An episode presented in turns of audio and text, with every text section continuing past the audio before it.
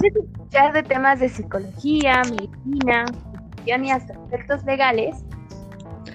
Integra es el lugar en donde puedes encontrar. Acompañado de las fundadoras, Jasmine Carreras, terapeuta, amiga, confidente, todo lo que, lo que puedas querer o necesitar.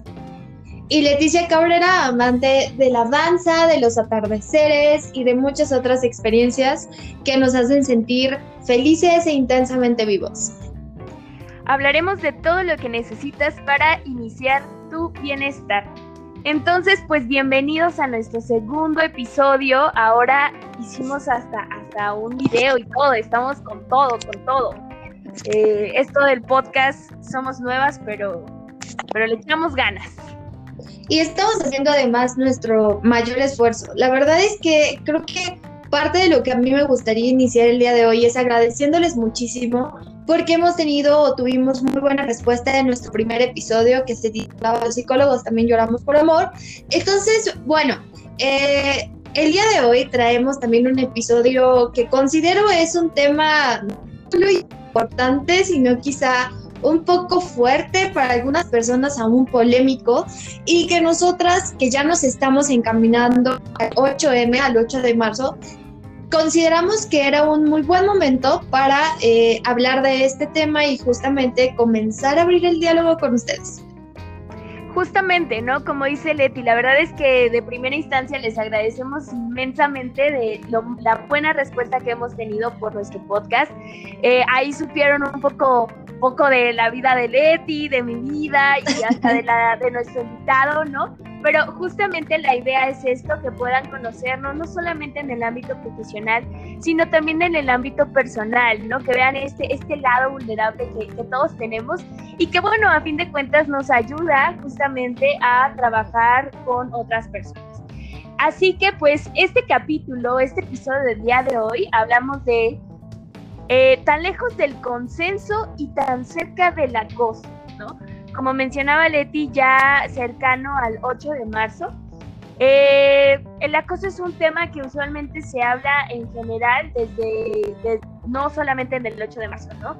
O sea, lamentablemente el acoso está día a día, eh, tanto para hombres como para mujeres, ¿no? O sea, sin embargo, eh, el día de hoy queremos hablar un poco de la relevancia que ha tenido eh, con esta pandemia, ¿no? Con todas las relaciones cibernéticas que el día de hoy tenemos que sí o sí estar, ¿no? Y que también nos expone mucho con los demás.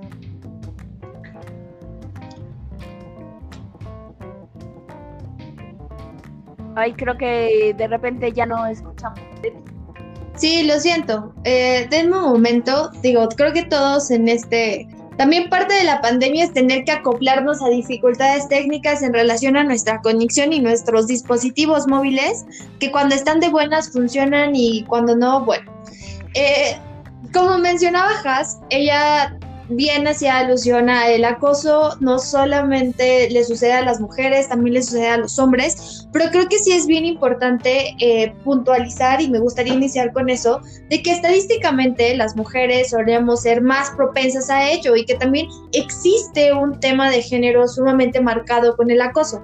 Como ella lo mencionaba, eh, no solamente se da como en un ámbito de relaciones socioafectivas, es muy común o es muy probable que quizá una persona que en tu vida has visto pueda llegar a acusarte, pero sobre todo que ahora estamos viviendo como una paradoja muy interesante propia del siglo XXI y de la bendita posmodernidad, ¿no? Porque no es necesario el tener que tener contacto con la otra persona, no es necesario el tener que estar en un mismo espacio, estar compartiendo el mismo tiempo, sino que ahora de manera análoga, ahora mediante las redes y bueno, en relación a toda esta era digital, pues también podemos eh, sentirnos agredidos, también pueden llegar a traspasar estas barreritas que protegen nuestra vulnerabilidad y que creo que lo vamos a ir desarrollando, pero es justo lo que vamos a estar conversando eh, más el día de hoy, ¿no? Cómo a pesar de estar en confinamiento y demás, pues el acoso no disminuye, o sea, por lo contrario, pareciera que es un pan de cada día y que va tomando las formas o va tomando formas distintas de acuerdo a también nuestra rutina y se va acoplando, va, va evolucionando también de acuerdo a la pandemia. Justamente, ¿no? Lamentablemente pareciera que ahorita que, nos encontramos resguardados en nuestros hogares o que se pretende eso en la mayoría de, países, eh, es cuando más expuestos estamos, ¿no? En algún momento una de mis hermanas me decía, antes hacías algo y en la escuela pues solamente tus compañeritos se enteraban, ¿no?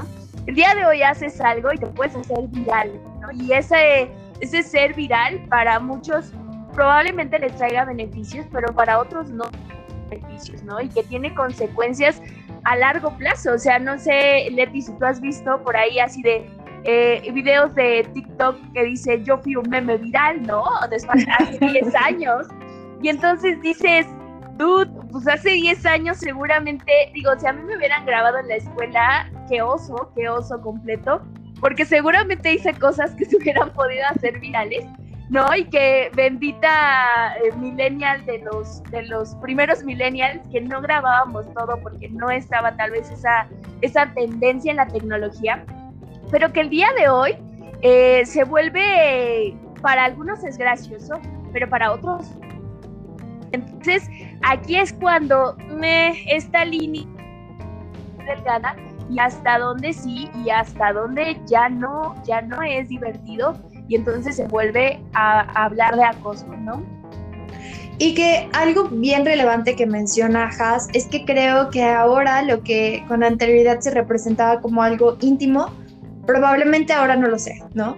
Eh, justo en relación como a toda esta era digital, yo recuerdo mucho que en alguna clase de psicología comunitaria, eh, la doctora que nos impartía la clase nos mencionaba que en algún momento, haciendo como etnografías y cosas por el estilo, estudios de campo, eh, era muy complejo o era muy difícil que una persona la cual estaban como, o sea, adentraban a su contexto y demás, les dejara entrar a ciertas áreas de su casa o convivir en ciertas áreas de su casa, como por ejemplo, ¿no? La sala de estar o como por ejemplo el baño y como ta, ta, ta, ta, ta, ¿no? Y ella nos compartió un dato interesante y nos decía, bueno, lo que para otras personas era sumamente íntimo, como el baño y que ahí pues estabas tú solito, ¿no? Y compartías contigo mismo lo que tenías que compartir contigo mismo. Ahora la época moderna y como todas estas redes sociales, lo que generan, lo que causan es que eh, la intimidad también se rompe y llega hasta ese grado, ¿no? Como andar blogueando todo el día, todo nuestro día, eh, llevar consigo o bueno, con nosotros nuestros dispositivos móviles justo hasta acciones, hasta cosas de nuestra rutina que con anterioridad se consideraban sumamente íntimas y que probablemente difícilmente en otras épocas podríamos compartir con alguien. ¿Y por qué saco esto a alusión? Para ya no echar tanto choro y no extenderme. Porque creo que justo existe como una línea bien delegada entre lo que quieres compartir y en algún momento lo que tus espectadores, tus seguidores, tus suscriptores, ¿no? Te piden ver, ¿no? Como si tuvieran de repente el derecho, se sintieran con el derecho de ya invadir esa intimidad. Y que creo que es justamente aquí donde las fronteras y esas líneas comienzan a verse difusas y da pauta en muchas ocasiones a estos temitas de acoso.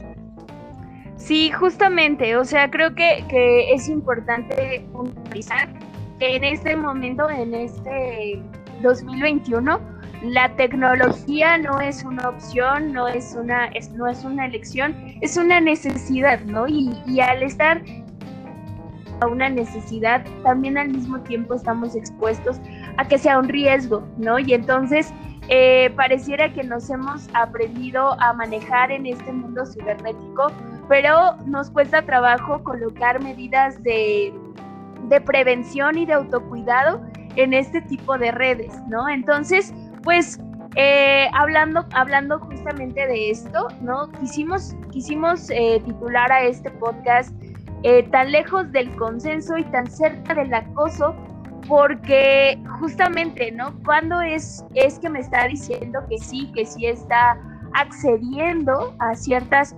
actitudes, conductas, eh, y cuando ya no a mí esta frase de persistir, desistir y no sé qué cosa, eh, pero se me hace de las cosas que pueden, pueden ser un arma de doble filo, ¿no?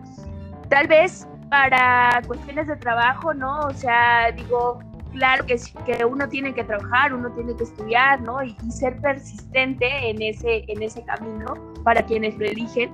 Pero una cosa muy diferente es ser persistente e insistente con una persona que te ha dicho que no, ¿no? Y que dices, ah, sí, en algún momento me va a decir que sí, seguramente, tú échale ganitas, así son. Y hablo, hablo específicamente como en este tipo de frases, porque yo lo he escuchado, ¿no? Es que sí son las mujeres, seas difíciles, ¿no? Y entonces, eh, sí, eh, entre más difícil, más me gusta. Y entonces, esta línea ya no está siendo respetada, ¿no? Y entonces ya la estoy respetando, ya estoy traspasando, ya estamos hablando de acoso, ¿no? Entonces, bueno, Leti nos va a hablar un poquito de qué es el acoso específicamente.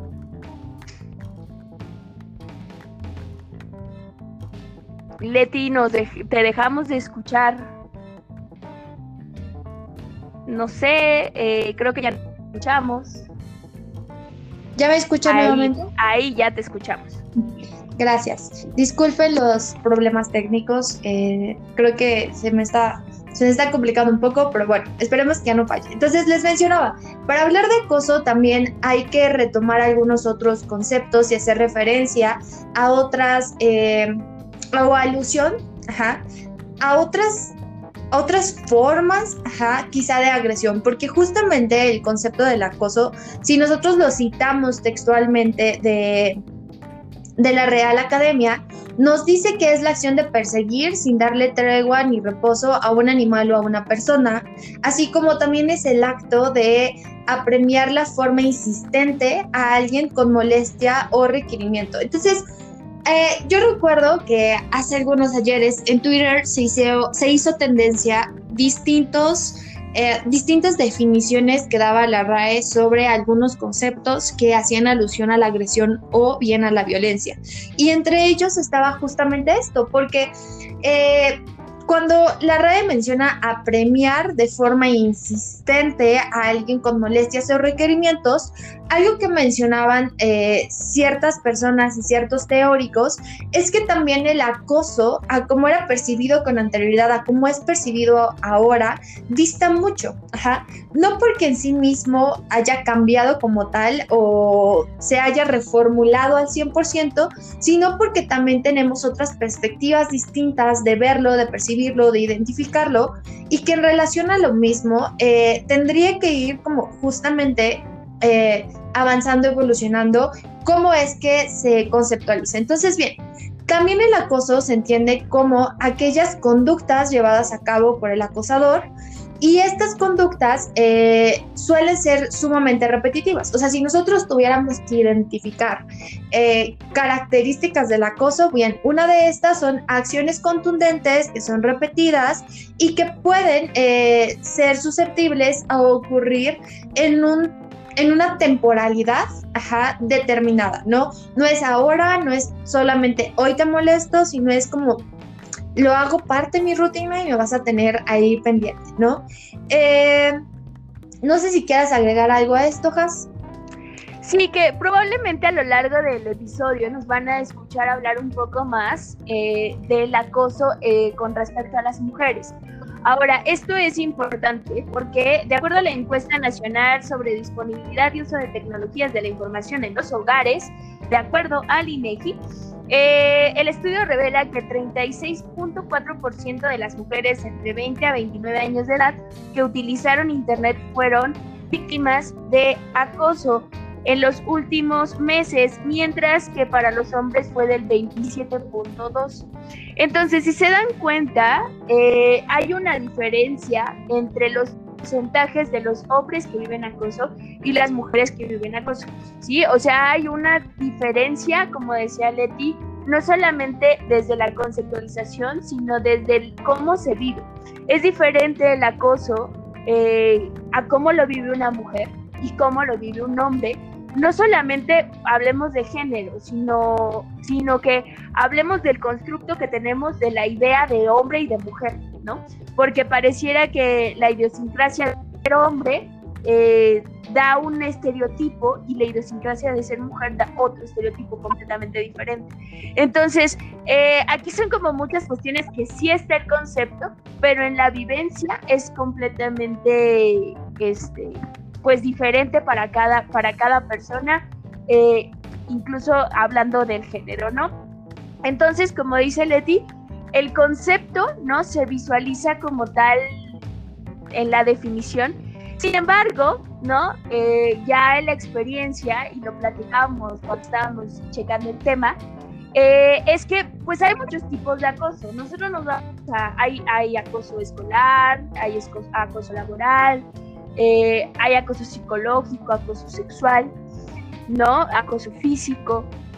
Hablaremos un poquito de cada uno, pero nos gustaría tal vez centrarnos más en, el acoso cibernético, ya que es lo que ahorita no es que los otros no existan, pero ahorita ha tenido más relevancia debido al uso de la tecnología eh, durante este confinamiento. Claro, y que creo que también parte de querer centrarnos el día de hoy eh, más hacia el acoso cibernético o el ciberacoso es también en relación a visibilizar cómo es que aún, y vuelvo a insistir, ¿no? Aún no teniendo interacción, el, acoso trasciende, eh, traspola estas barreras o estas fronteras que de alguna forma tendrían que protegernos o que cuidarnos. Entonces, como lo, lo mencionaba Haas, vamos a dar como un intro sobre los diferentes, los distintos tipos de acoso para posteriormente irnos adentrando más al tema que hoy decidimos querer platicar con ustedes. Entonces, eh, tenemos como acoso escolar o entendemos como acoso escolar aquello que eh, solemos llamar bullying, ¿no? El famoso bullying que yo recuerdo mucho cuando estaba en la facultad. Un profesor se enojaba y decía, es que bueno, ahora todo le quieren llamar bullying, ¿no? O que igual y los papás y las personas mayores eh, solían hacer como mofa de esto, ¿no? En mis tiempos, ¿no? Se llamaba llevarse pesado. En mis tiempos es pues era la forma en la cual nosotros convivíamos. Eh, ¿Cómo va a ser bullying, no? O cómo va a ser un tipo de violencia. O sea, eso es como pues nada, como se lleva el mexicano, como solemos interactuar como somos cuando somos jóvenes o somos niños, y que creo que este tipo de frases son justo las que perpetúan y son justo las que llegan a naturalizar de alguna forma ciertos tipos de violencia y ciertos tipos de abuso también emocional. Justo, ¿no? Eh, otro de los tipos de acoso es el acoso laboral o también conocido como moving eh, a comparación del acoso escolar, que es bullying, en el trabajo se llama moving. Y bueno, hace referencia a todas las acciones de hostigamiento en el entorno laboral. Lamentablemente, o sea, esta situación creo que vuelve a, caer en este, en este idea de pues es que así es la chamba, ¿no? Y pues es que te tienes que aguantar.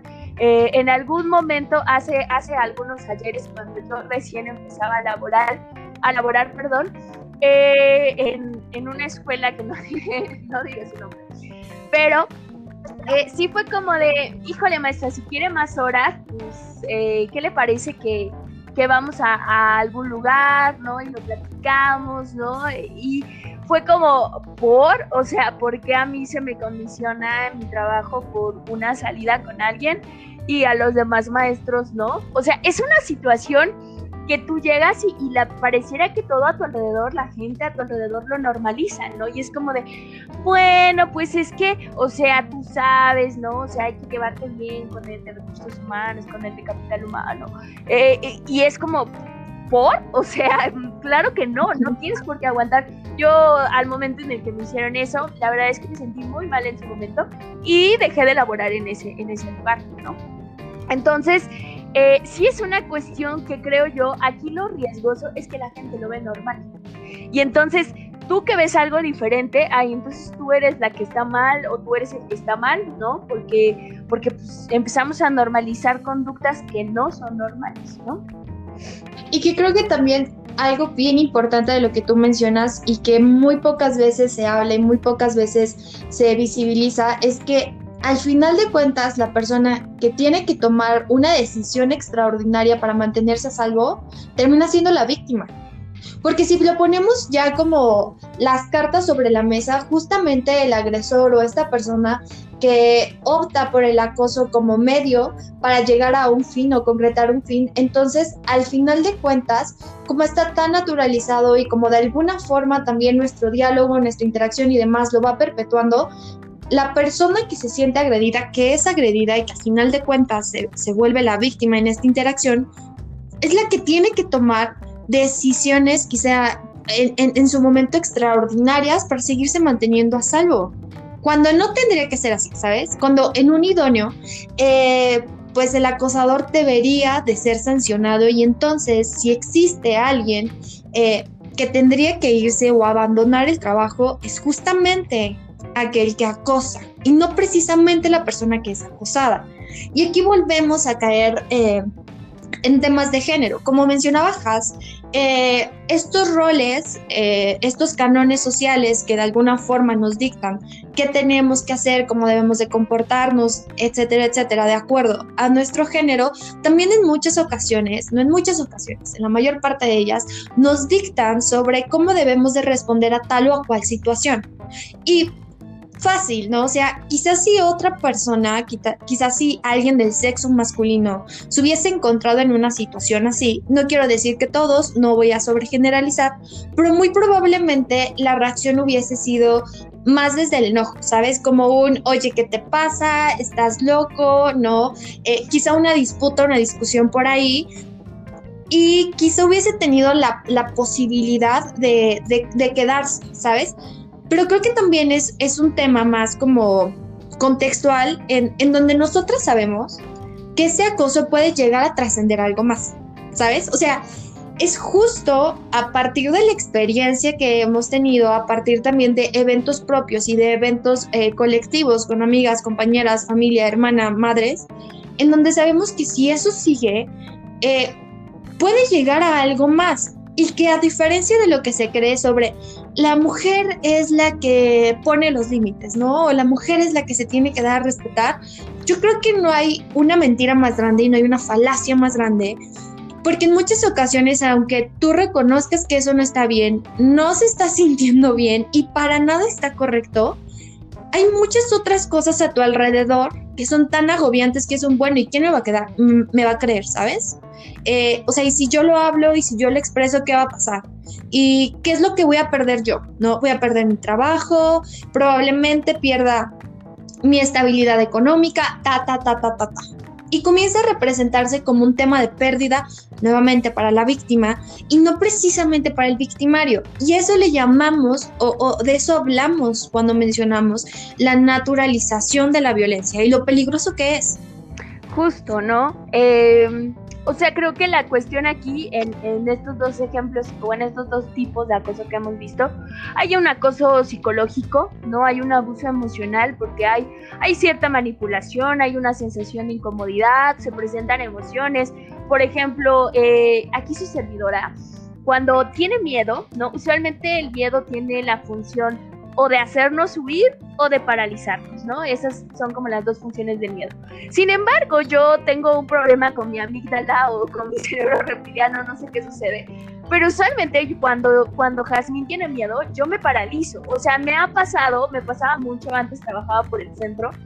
Y, y de repente yo les decía a mis alumnos, si me ven parada a la mitad de la calle, por favor vayan y muévanme, empújenme, porque yo me espanto y me paralizo, no corro, no, no voy con quien más confianza le tengo, usualmente yo me paralizo, ¿no? Entonces, sí es una, una sensación eh, que si tú no sabes cómo funcionan tus emociones, yo siempre trato de tener un, un, un, este, un plan de resguardo, un plan de contención, porque sé que mi miedo usualmente me paraliza, ¿no? Y entonces eh, me quedo como que no hablo, no digo nada, ¿no? Y me quedo literal petrificada, ¿no? Y no quiere decir que eso está mal, porque muchas víctimas pareciera que es que porque no corriste, es que porque no hablaste, es que porque no dijiste. Bueno, pues porque tu miedo, ¿no? La, la, tu, emoción está cumpliendo la, la función para la que fue creado, ¿no? O para paralizarte o para huir. Entonces mucha gente te hace sentir culpable, ¿no? Y dices,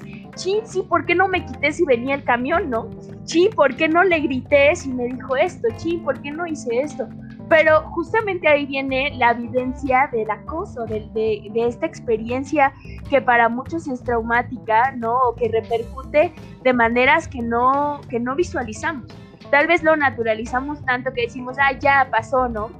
Pero para ti probablemente fue una situación que, que trascendió de, a otros niveles, ¿no? Entonces, eh, el acoso, en el acoso escolar, en el acoso laboral, hay acoso psicológico, a veces hay hasta acoso sexual, acoso físico, ¿no? Entonces, estos se, se, se ven inmersos en, en este tipo de acoso, o se ven como también como formas en las que las personas pueden vivir.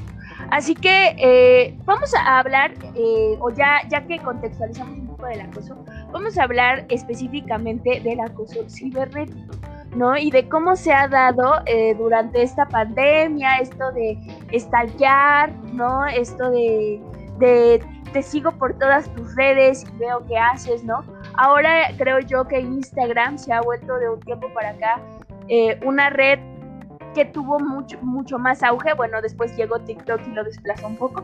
Pero este, eh, creo yo que Instagram permite, o las historias de Instagram permite hablar mucho de la persona. ah, perdón, a comparación de Facebook. Facebook te permite eh, compartir artículos, este, noticias, cosas así como más, más, no, más impersonales. No tan íntimo. Exacto, ¿no? Y, e Instagram sí es como de pura foto foto, video, foto, video, ¿no? O sea, es muy personal. Entonces, esto ha permitido que las personas expresen más lo que están haciendo, lo que están pensando, en dónde están, ¿no? Y esto al mismo tiempo que ha sido una forma de expresarse, también ha sido una herramienta para que las personas eh, vigilen o espíen a, a, otras personas, ¿no? O sea, es peligroso porque yo he visto muchas personas, pues obviamente que muestras tu casa o se ve tu patio o se ve la calle donde estabas, ¿no? Y eso es una pista para las personas que, que espían, ¿no? Y que creo que antes de continuar y bueno, tocar como otros temas del acoso cibernético, algo que sí es bien importante aclarar es, bueno, en, vuelvo a lo mismo, ¿no? O sea, en el ideal, nosotras, nosotros no tendríamos por qué estarnos cuidando sobre qué subimos o no, ¿sabes? O sea, justamente eh, esto que menciona Haas, claro que se vuelve una arma de doble filo porque probablemente no sabes qué alcance va a tener. Tienes una idea, sabes más o menos qué personas te siguen. Eh, si tu perfil es abierto, también sabes más o menos hacia qué personas van a llegar, qué alcance va a tener el tema, el tema de esto es que hay muchas cosas que no controlamos. O sea, hay muchos factores, hay, hay diversas situaciones que salen de nuestro alcance y que en algún momento también mucho como de este círculo vicioso y revictimizante del acoso es volver a recaer en ¿y por qué lo compartiste? ¿Por qué no te cuidaste lo suficiente? Es que, ¿por qué subes historias todo el tiempo? ¿O por qué posteas eh, fotos con poca ropa? ¿No? O fotos e, etcétera. Ajá. Cuando en realidad creo que tendríamos que replantearnos el cómo hablamos y cómo también dialogamos sobre el acoso. Y también eh, preguntarnos cuántas de estas veces, lejos de hablarse sobre lo que hizo o dejó de hacer la víctima o la persona que fue acosada, hablar sobre qué hizo el victimario, ¿no? ¿Qué barreras superó? Eh, qué cosas, qué espacios de, intimidad decidió traspasar, porque eso al final de cuentas es violencia. Y vamos a hablar las cosas como son, ¿no? No le podemos poner un nombre bonito, no le podemos poner como eh, algún otro eufemismo, no, porque al final de cuentas eso es violento. O sea, transgredir el espacio vital, aunque no sea físico de la otra persona, eso es violento. Y entonces creo que justo el, platicarles, el hablarles el día de hoy sobre ello es también el comenzar a, dialogar desde otro punto de vista o desde otra perspectiva. No precisamente sobre qué hizo, qué no hizo la, la víctima para cuidarse lo suficiente, sino bien, o sea, ¿cuál es la responsabilidad que radica también en, el acosador, no? Eh, ¿Qué está sucediendo que de alguna forma estas conductas se siguen perpetuando? Y, y justo lo que menciona Leti, o sea, como límites. Hay límites que se expresan, ¿no? Hay límites muy claros que se expresan, ¿no? Y, entonces, eh, cuando estos límites son sobrepasados, vamos a, a, puntualizarnos específicamente en, la interacción como de pareja, de, ajá, como, como de relaciones, ajá, de pareja. De pareja. Eh, sí, sí, llamémoslo de pareja, ¿no? Eh, o sea, cuando, cuando alguien, yo por ahí vi un meme que decía, este, cuando eres guapo e insistes, eres romántico, ¿no? Y cuando eres feo, eres un acosador. Aquí cabe mencionar que es muy, muy importante, uno, que no es la apariencia física, o sea, es que tanta la persona ha puesto un límite, ¿sí? O sea, si te dicen que no, no es no.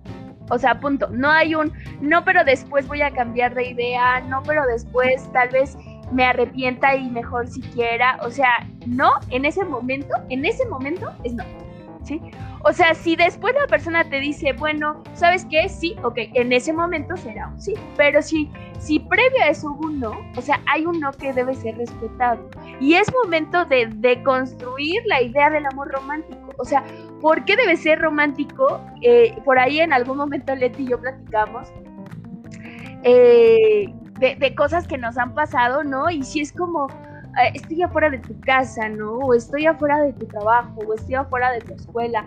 Y es como de, probablemente si para ti, aclaro, si para ti llevas una relación con esa persona y no te sientes invadida o invadido y no te sientes acusado y lo ves como una situación de, ah, yo quería y entonces qué bonito. Pero también... O es parte de tu dinámica, ¿no? Ajá, o, es, parte de tu dinámica.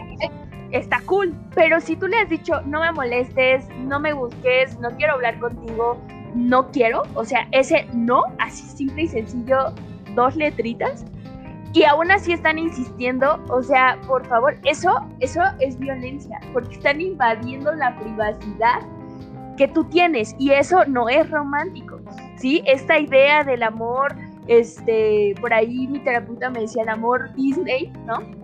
Este, de, ay, voy y le insisto, y entonces, aunque me rechace 20 mil veces, 20 mil veces, lucharé por él o por ella. Pues no, o sea, no es no. O sea, ¿por qué vas a estar con una persona que no quiere estar contigo? Habrá 20 mil personas que seguramente sí quieran. Esta persona no quiere, ¿no? Y tienes que aprender a respetarlo. Porque si, si es, es, yo en algún momento alguien fue así, que no, no quería yo que fuera, y estuvo afuera de mi trabajo y hasta miedo me daba de salir, o sea, porque decía, ¿cómo llego a mi coche, no? Y si, y si, me, y si me agarra a mitad del coche, y entonces, ¿cómo le digo? Y si se pone más violento, y, y, entonces, o sea, eso pasa, ¿no? Y hay personas que, que dicen, bueno, lo voy a hacer porque no tengo por qué tener miedo, ¿no? Y salen y llega a situaciones que, como decía Leti, pues no, hay cosas que no están en nuestro control, ¿no? Y, y, el actuar de otra persona no, no está en nuestro control, nosotros no sabemos qué va a hacer, qué está pasando por su mente, qué es lo que lo va a llevar, si viene impulsivo, ¿no? Y, y en algún momento yo vi una escena, estaba yo tomando un café y vi una escena como de, de, de café hacia afuera en donde la chica se aventó, se aventó al coche así de no te vas, ¿no? Y entonces el chico estaba, deja, o sea, dije, no manches, te la van a atropellar, Jesús, ¿no?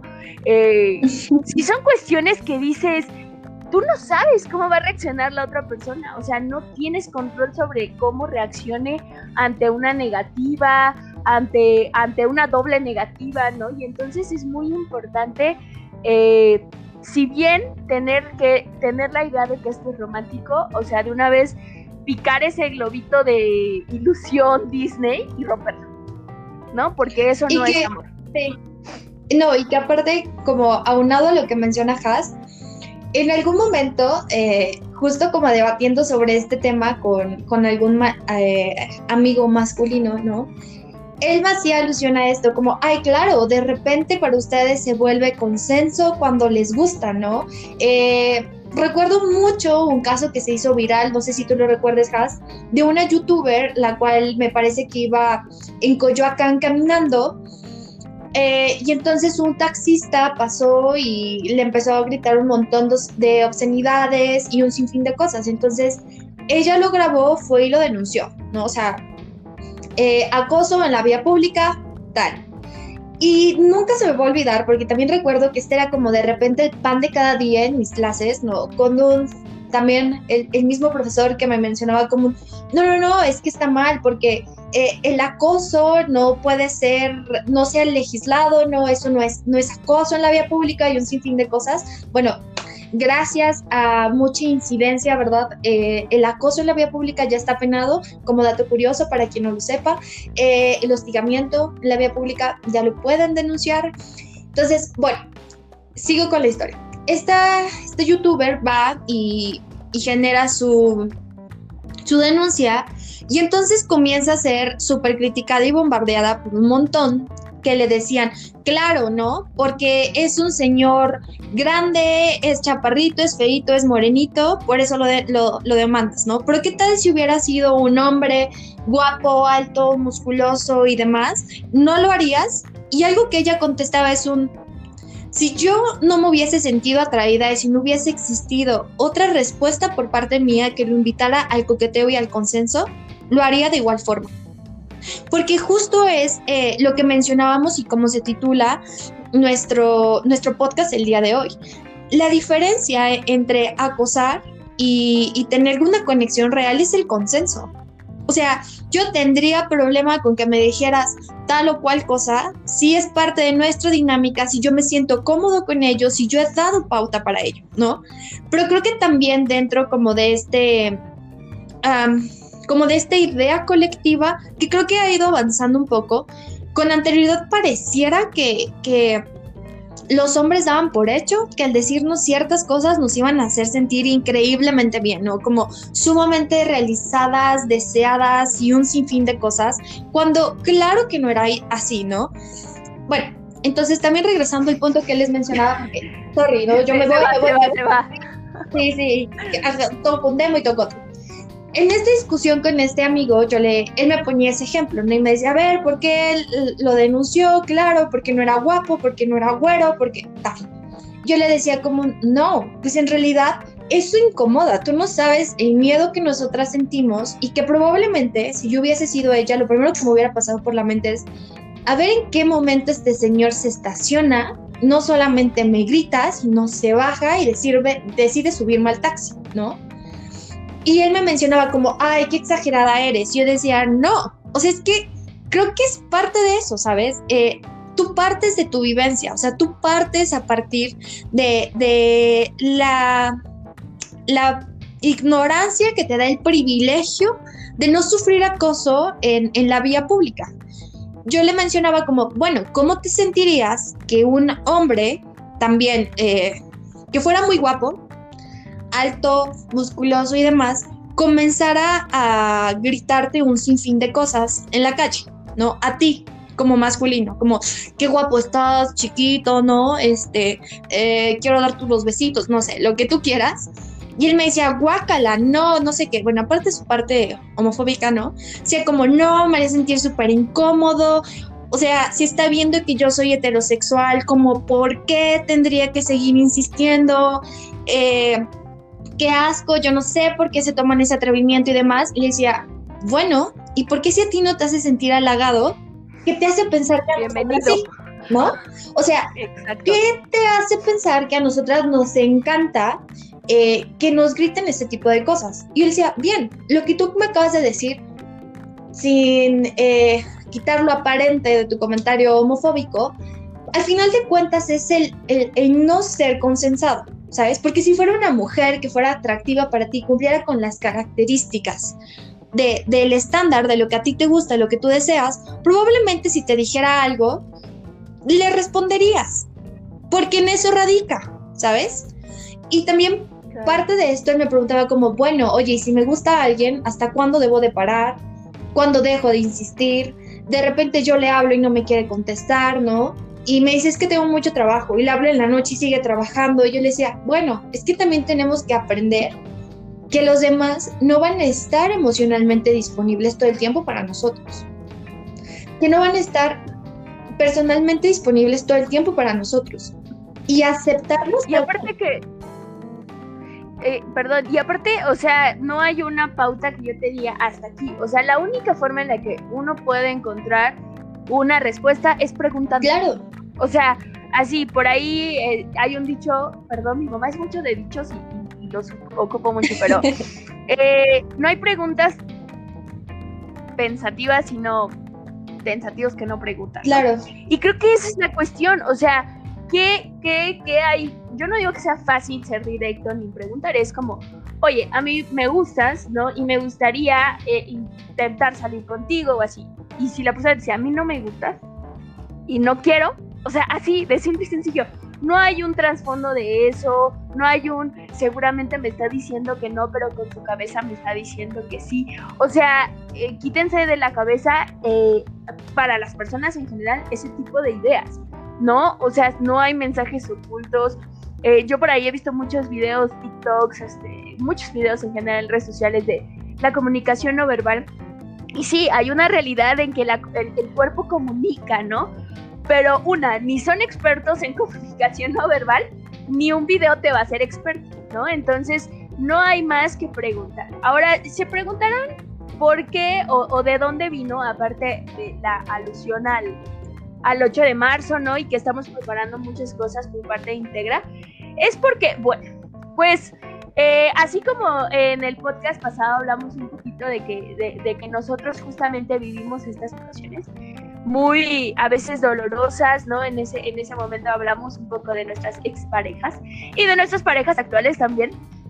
Eh, también ahorita vamos a hablar un poco de una situación que se ha dado a partir de que, de que Integra eh, nació, ¿no? A partir de que Integra ha salido como más a la luz y que creo que también hablando como profesionales, hace unos... Eh, hace unos meses, no, semanas, ¿no? Más o menos. Ajá, fue semanas. Sí, como dos o tres semanas, ¿no?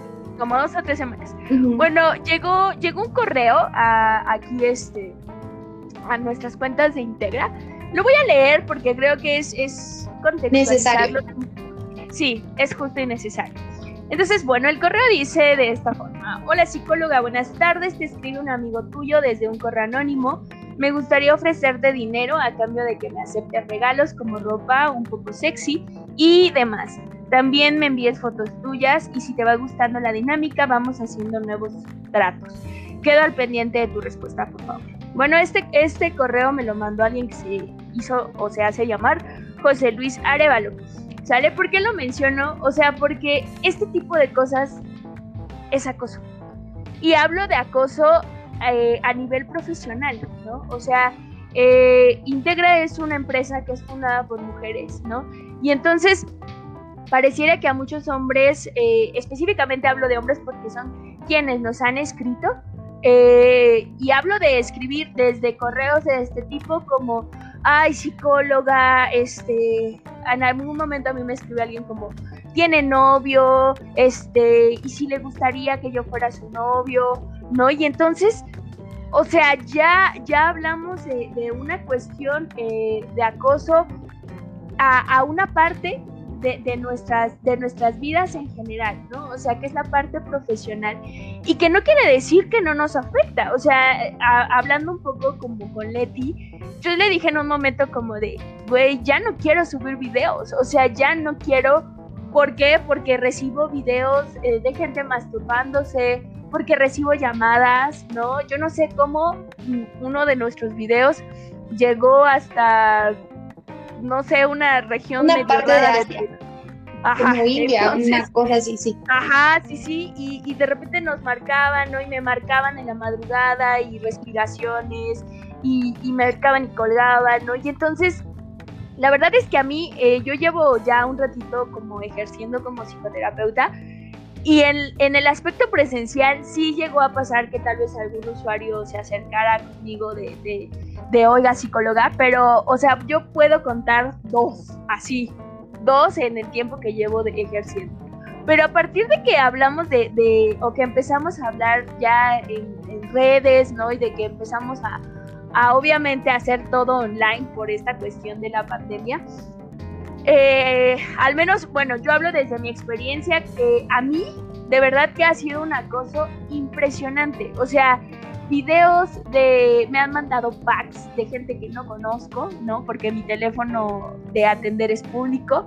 Eh, tuve que recurrir a tener una línea privada porque ya era insoportable el, el acoso por parte, y a mí específicamente de hombres, eh, diciéndome cosas como estás bien buena, este, después del podcast, yo en el podcast mencioné que tengo una relación en este momento, me mandaron mensajes de deja tu novio, seguramente es un bla bla bla bla bla, conmigo te la vas a pasar bien, que no sé, o sea, y, y ustedes, o sea, al escuchar este tipo de cosas no es halagado.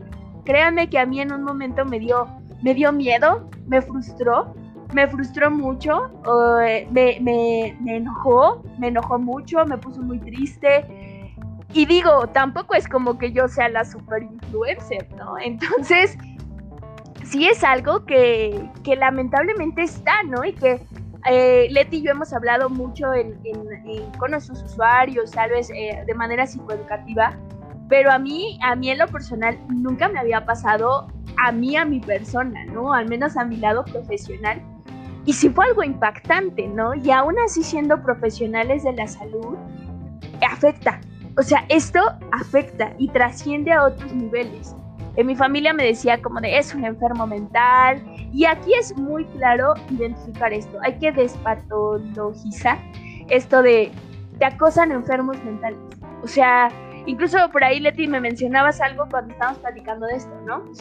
Sí, justo, o sea, algo que yo le mencionaba a Has es que en algún punto cuando se habla de violencia y de manera específica se habla como de violencia machista o de violencia de género, cosas por el estilo, muchos eh, justifican al agresor o al victimario diciendo como tuvo una infancia muy difícil. Eh, es que, pobrecito, ¿no? Esas personas que hacen tal o cual cosa son enfermos o eh, son enfermos mentales o están mal de la cabeza o están locos o cosas por el estilo. Y la realidad es que diversos estudios que se han hecho, diversas investigaciones que se han hecho, no han sido concluyentes. No existe un rasgo específico de la personalidad que puedan compartir o que compartan eh, acosadores, violadores, eh, feminicidas y un sinfín de cosas, ¿no? Entonces, eh, justamente algo que mencionaban es, bueno, es que no podemos concluir que todos los que violentan, que todos los que violan, que todos los que acosan, eh, tienen cierta enfermedad mental o que de alguna forma tienen cierta, cierto trastorno de la personalidad. No, no es cierto. O sea, de hecho, desde una perspectiva más amplia, como una eh, perspectiva psicosocio-biocultural, algo que se menciona es, bueno, es que también la estructura eh, social influye demasiado en esto.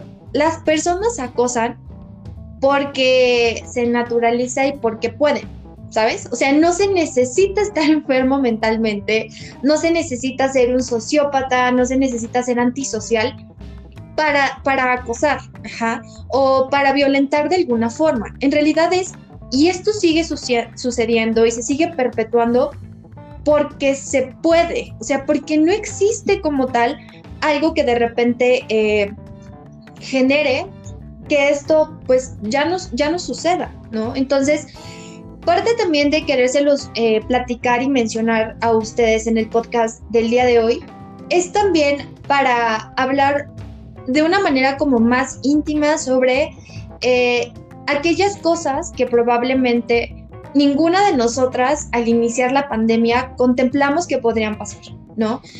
y también para poder expresarles que eh, este tipo de casos merecen y necesitan atención, sí o sí. Como le mencionaba Has, cuando ella me habló y me dijo, oye, me pasó algo, estás desocupada, quiero hablar contigo, tal, y me mandó eh, el screenshot sobre lo sucedido, lo primero que a mí me invadió fue demasiado enojo y muchísima impotencia. ¿no?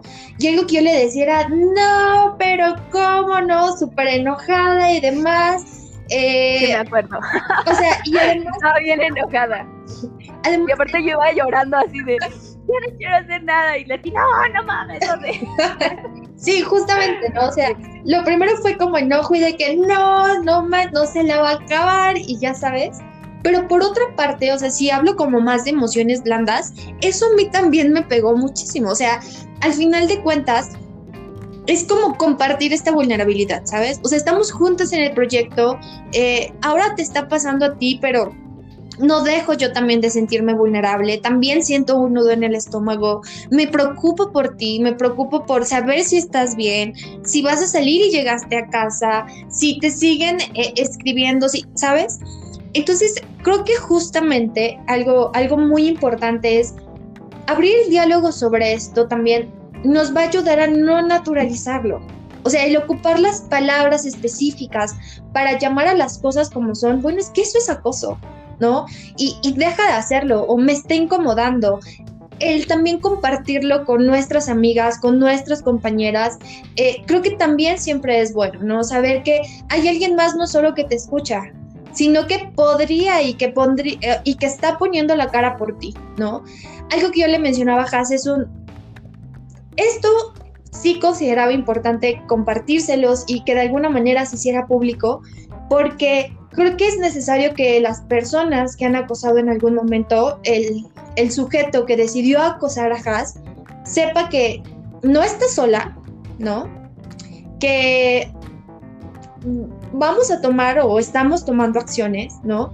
Y también que el resto de las personas, de las mujeres, de, de hombres que también han pasado por esto, pues puedan comenzar a romper el silencio, o sea, podamos comenzar a dialogar sobre, sobre el acoso y esto nos dé como otras formas de poder eh, congeniar, otras formas de poder relacionarnos de una manera muchísimo más sana.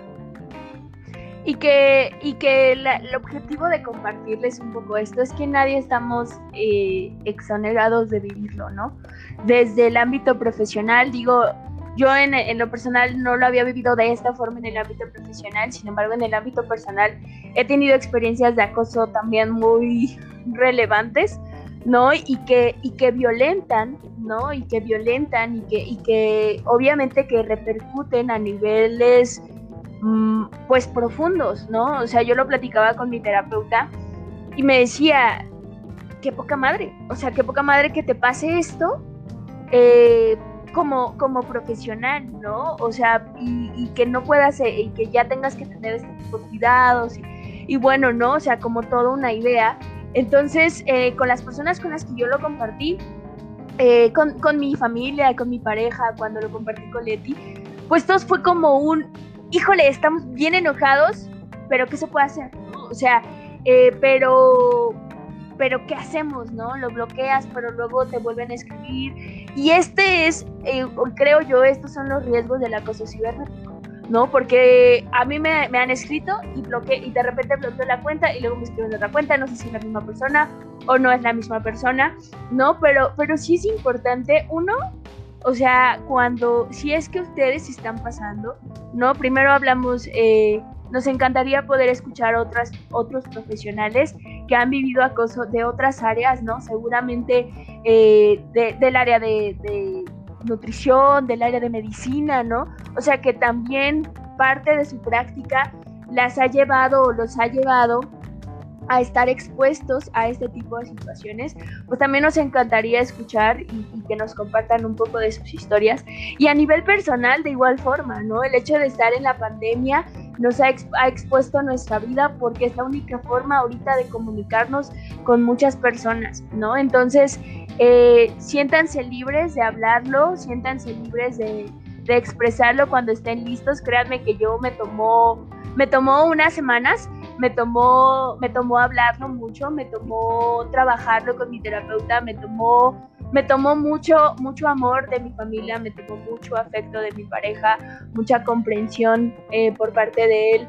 Em, y, eso, ¿no? El espacio, ¿no? En algún momento lo, lo platicamos de ti y yo y me dijo, si quieres lo hablamos o si quieres nos esperamos o, o qué es lo que quieres hacer, ¿no?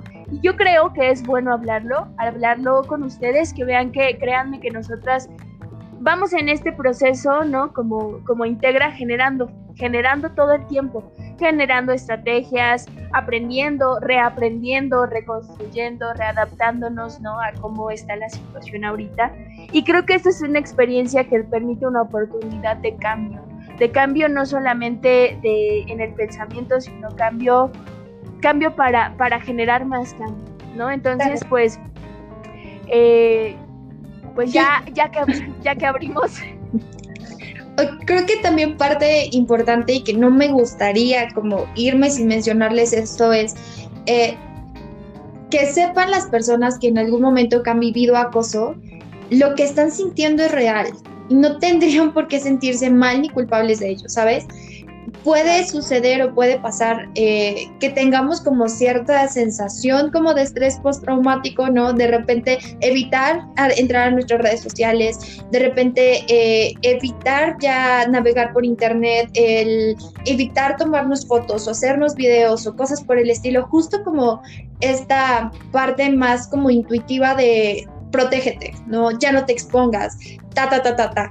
Sin embargo, no tenemos que perder en vista que justamente nuestras redes sociales, nuestra navegación por Internet eh, y demás tendrían que ser un lugar seguro para nosotras y nosotros, ¿no? O sea, idóneamente tendrían que ser ese sitio en donde puedes navegar y puedes subir y puedes hablar y no tendría por qué pasar de nada porque, porque no tendría y punto, ¿no?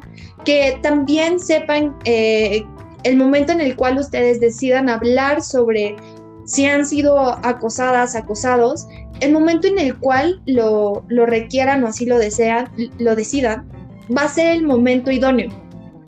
No antes, no en su momento, no después, no conforme creen las demás personas que es el momento para hacerlo, no.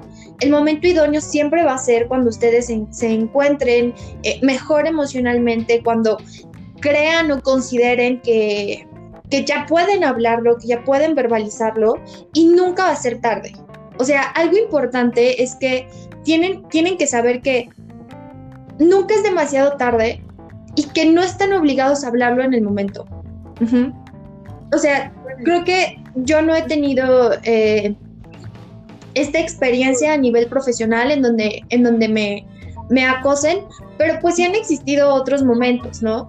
Viajando sola con mi mejor amiga y yo recuerdo que esa fue una de las peores noches de nuestra vida, llegamos sintiéndonos súper mal, ¿no? Lo primero que me pasaba por la mente es un, no le voy a decir a mis papás, porque si les digo se van a alarmar y no sé qué vaya a pasar. Me daba mucha pena compartirlo, me daba mucha pena compartirlo porque era muy, el, ¿sabes? Lo tengo tan racionalizado y en teoría sé qué tendría que hacer y sé cómo tuve que haber actuado, pero me quedé como tlacuache, ¿no? O sea, ni para atrás ni para adelante, eh, no supe cómo reaccionar, no supe qué decir y, y eso de alguna forma en mi interior era como, ¿y si eres responsable? ¿Sabes? Eh, y si quizá no hiciste lo suficiente y si tuviste que haber hecho tal o cual cosa, y es una sensación horrible, ¿no? A pesar de ya como ciertos, ya estaba como más sensibilizada en, género, eh, me encontraba también en un, proceso terapéutico, había estudiado cuatro años de psicología y no podía evitar sentirme así. ¿A qué quiero llegar con esto? Es un, hay que ser eh, benevolentes con nosotros mismos, con nosotras mismas, ¿no? Saber que lo vamos a hablar en el tiempo en el cual consideremos mejor y más apto para nosotros. Eh, van a haber personas que probablemente no lo tomen como, como lo que fue, pero habemos otros, habremos otras que te vamos a creer y, que de alguna forma podemos ser parte de, esta red de apoyo que donde puedas encontrar lo que necesitas. Justamente, eh, esperamos que estas, este pequeño episodio, ¿no? Eh, pueda, pueda dejarles algo y que también les abra este, esta ventana de diálogo con nosotros en el momento en el que ustedes estén pasando por una situación de este tipo. Pueden escribirnos a nuestras redes sociales de Integra. Eh, créanme que, bueno, de, de mi parte, yo soy medio workaholic y trabajo full time, ¿no? Entonces, me ha pasado muchas veces que a la página nos escribe gente a la madrugada como de me siento mal. Créanme que en la medida de lo posible haremos todo lo que está en nuestras manos para responderles. No están solos, hay alguien que los puede escuchar, ¿no? Eh, muchas veces ni siquiera buscamos una respuesta, solo buscamos hablar, hablar y hablar y hablar y háblenlo lo necesario, no las veces que sea necesario. Eh, habrá gente que sea bueno que lo escuche, habrá gente que tal vez no, no, no les dé la respuesta que ustedes buscan, pero recuerden que, que no siempre vamos a encontrar todo en una persona. Habrán personas que nos den el apapacho, habrá personas que nos den la comprensión, habrá personas que nos den la contención, ¿no? Entonces, sírvanse de una red de apoyo. O sea, yo creo que eso es lo que a mí en lo personal, y que yo lo sé en teoría, pero creo que hasta que lo viví me di cuenta de la importancia de la red de apoyo, ¿no? De tener, de tener una familia eh, que me apoyó muchísimo en, este, en esta situación, eh, tener, tener una pareja que que, me, que me quiso entender, ¿saben? Desde el enojo, desde su frustración, probablemente, intentó entenderme, ¿no? Y fue como de, mm, ¿qué te ayudo? ¿Qué hago? ¿No? Eh, una socia, ¿no? O, en el ámbito laboral, que fue como, esto es de las dos y no vas a estar sola, y, y un terapeuta que, bueno, ya fue como la cerecita del pastel, ¿no? Entonces, créanme que la red de apoyo es, es por algo este, esta contención que nos va a dar. Y pues ya para ir terminando, de verdad les agradecemos mucho que sigan nuestro podcast, nuestro próximo episodio. Eh, yo creo que lo que queremos es al menos sacar dos episodios al, al mes. Créanme que nos esforzamos mucho. Hoy tuvimos como 20 mil pruebas técnicas, pero vamos mejorando con el paso de, de, los, de las semanas. Entonces, pues Muchísimas gracias a todas las personas que nos escucharon. No sé, Leti, si quieres. Eh, Muchísimas gracias. Esperemos que si tú, tú te sientes de alguna forma identificado con lo que manifestamos y estuvimos hablando el día de hoy, eh, puedas también comentarlo, expresarlo, insisto, en el momento en el cual tú consideres pertinente, en el momento en el cual tú te sientes listo, te sientas listo. Si te gustó el podcast, síguenos, por favor, compártelo. Nos harías un... Eh, un favorzote enorme y sobre todo que, bueno, pueda seguir dialogando sobre estos temas y quizá compartiendo una perspectiva para no naturalizar lo que no es normal, lo que no es natural. Y tampoco me gustaría irme sin decir, bueno, si tú sabes de alguien que acosa, si tú has sido una persona que acosa, también hay muchas posibilidades para trabajar y para dejar de, de actuar de esta forma, de tener este tipo de conductas y si sabes de alguien que, que acosa, que manda nudes sin ser consensadas, que comparte información sensible de otras personas, que un sinfín de cosas rompe el pacto. ¿Y a qué me refiero con rompe el pacto? Hazle ver que no está bien que eso violenta, que eso intimida, que eso puede dejar secuelas importantes en las personas y justamente el no normalizarlo también nosotros mismos nos va a abrir pauta y mucho camino a hacer que las cosas sean distintas. Un gusto enorme poder estar con ustedes, eh, saber que nos están escuchando y sobre todo poder compartir nuevamente este espacio contigo, Has. Muchísimas gracias, Leti. Y pues síganos en nuestras redes sociales, en Facebook, en Instagram, Integra Centro Multidisciplinario. Y pues nada, recuerden que en Integra siempre buscamos generar bienestar. Nos vemos en el siguiente. Hasta la próxima. Chao.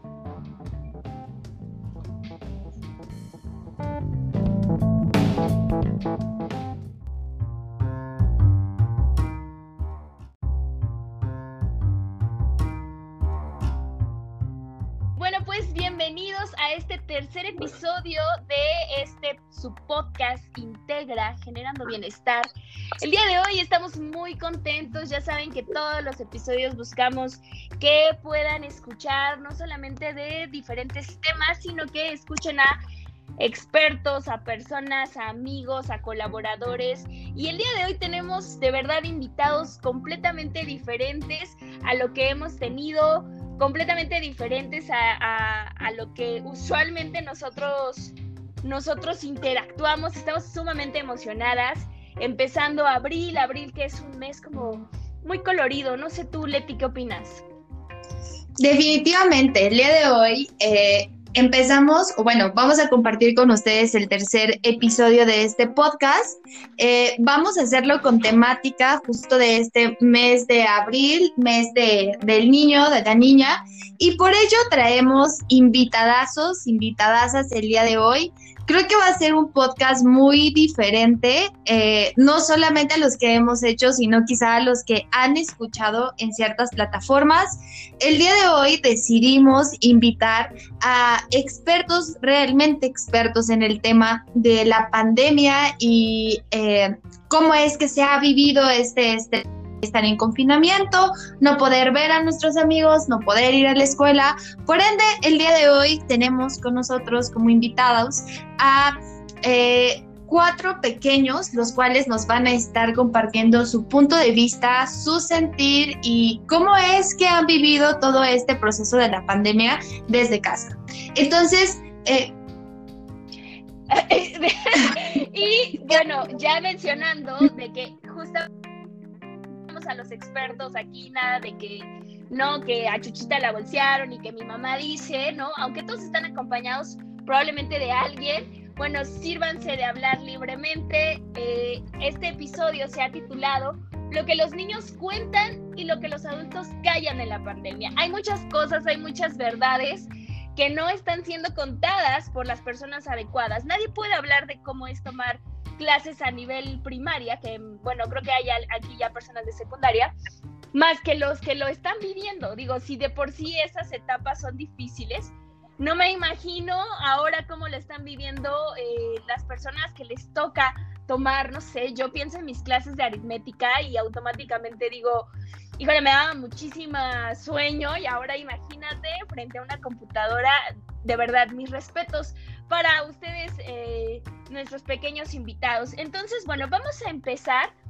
que se van a presentar o por, por cuestiones de uso y manejo de datos sensibles, cuidando la integridad y este, identidad casi casi de nuestros participantes. Cada uno de ellos eh, va a ocupar un seudónimo, un apodo que ellos mismos han elegido y nos van a, nos van a decir ese seudónimo, nos van a decir su nombre este, qué grado están cursando, eh, ya sea a nivel primaria, a nivel secundaria. Y de igual forma, bueno, tenemos, les digo que en Integra venimos con todo, eh, tenemos gente de, otros de otro país específicamente, entonces es bien importante como también eh, nos, siempre buscamos internacionalizarnos. Así que, este, pues no sé si alguien quiera iniciar de manera voluntaria o siempre como en clase de adedazo. ¿Cómo le hacemos? ¿Quién quiere empezar? Ah, bueno, me parece que ya tenemos una voluntaria. Entonces, dale, ¿cuál es tu nombre, tu edad? Eh, eh, ¿Qué estás este, pasando? Este, mi nombre es él y tengo ocho años y para mí la pandemia clases Zoom ahora, pues, pues fue un poco extraño porque yo no sabía que íbamos a estar así. Yo pensaba que era que nos iba a enviar como otras cosas, otras cosas, no sabía que íbamos a hacer así clases Zoom. Y la primera vez que salí a la calle sentí que la calle se había hecho más larga, más ancha, me sentía muy mareada. Ok, que ya viene con todo, ya nos está diciendo su experiencia, este, o sea, para que vean que, invitadas o ya expertos ya hablando eh, del tema. Entonces, muchas gracias, Kel, por, por presentarte. ¿Qué año cursas de la escuela? Este, tercero de primaria. Wow. Tercero de primaria. Bien. ¿Quién quiere eh, presentarse después? Ah, a ver, yo, yo, mi nombre eh, es Michael, tengo 12 años y estoy cursando, en, estoy en segundo secundaria. Muy bien. Ok, Michael, bienvenido, gracias. Eh, ya nos había levantado también la mano nuestra siguiente participante. Hola, yo me llamo Pipis, eh, tengo 13 años y estoy cursando el segundo de secundaria. Súper, muchas gracias, Pipis. Y no último, bueno, más bien último, pero no menos importante, nos queda una participante por presentarse. Hola, yo me llamo Alexa, tengo 10 años y estoy en quinto de primaria. Bien, pues bienvenida Alexa, Kel, Michael y Pipis, ¿no? Si se dan cuenta tenemos de primaria y secundaria, lo cual nos puede ampliar justamente la perspectiva en dos niveles eh, escolares completamente diferentes, ¿no, Leti? Definitivamente, además de que yo creo que si nos adentramos un poquito más, también no solamente tenemos eh, estas diferencias en cuanto a los grados, en cuanto al nivel escolar que están, eh, que están cursando, sino que también, como lo mencionaba Haas, eh, hay chicos que nos acompañan el día de hoy, pequeñitos que nos acompañan el día de hoy, que radican en el país de México. hay otros chicos que nos acompañan el día de hoy que radican en un, en un país extranjero, pero que también algo bien relevante es que hay pequeñitos que radican en la ciudad y también hay pequeñitos que ahorita o bien radican en pueblos nativos de México y que eso es algo bien importante porque yo creo que todo esto influye de alguna forma, ¿no? No es lo mismo tener eh, o bien vivir la pandemia en una ciudad grandotota, en donde hay mucha gente, en donde están pasando muchas cosas, a quizá vivir en un lugar más pequeño, un poco más tranquilo, y que creo que cada uno de ellos o cada uno de estos contextos eh, de alguna forma genera o representa ciertas dificultades muy particulares. Sí, justamente. Y entonces vamos a empezar con la primera pregunta. Nosotros vamos a lanzar algunas preguntas y ustedes van a ir contestando en el, en el orden en el, que, en el que se presentaron, ¿vale? Como para que eh, tengamos como un orden medianamente porque somos eh, bastantitas personas en la sala y si no, nos hacemos bolas. ¿Les parece? Entonces, bueno, la primera pregunta es, eh, si pudieran ocupar una palabra o frase para describir ¿cómo, han, ¿cómo perciben ustedes la pandemia o qué significa la pandemia para ustedes? ¿Qué palabra o frase sería? En mi caso, no sé tú, Leti, pero yo, yo describiría la pandemia como, como rutinario. Como que últimamente a lo largo de la pandemia, todos los días es como una misma rutina, levantarse, hacer la cama. En mi caso, sería rutina. En tu caso, Leti, ¿cuál sería tu palabra o frase? Ay, yo creo que mi palabra o frase sería como agotadora. No sé si a ti te pasa, pero justo como el hecho de que todos los días es lo mismo, siento que me canso más que cuando tenía una rutina quizá mucho más movida o iba de un lado al otro. Ahora que no hago nada, bueno, sí, sí hago cosas porque trabajo casi todo el día. Ya, pero ya se, ya se, balconeó no hace nada.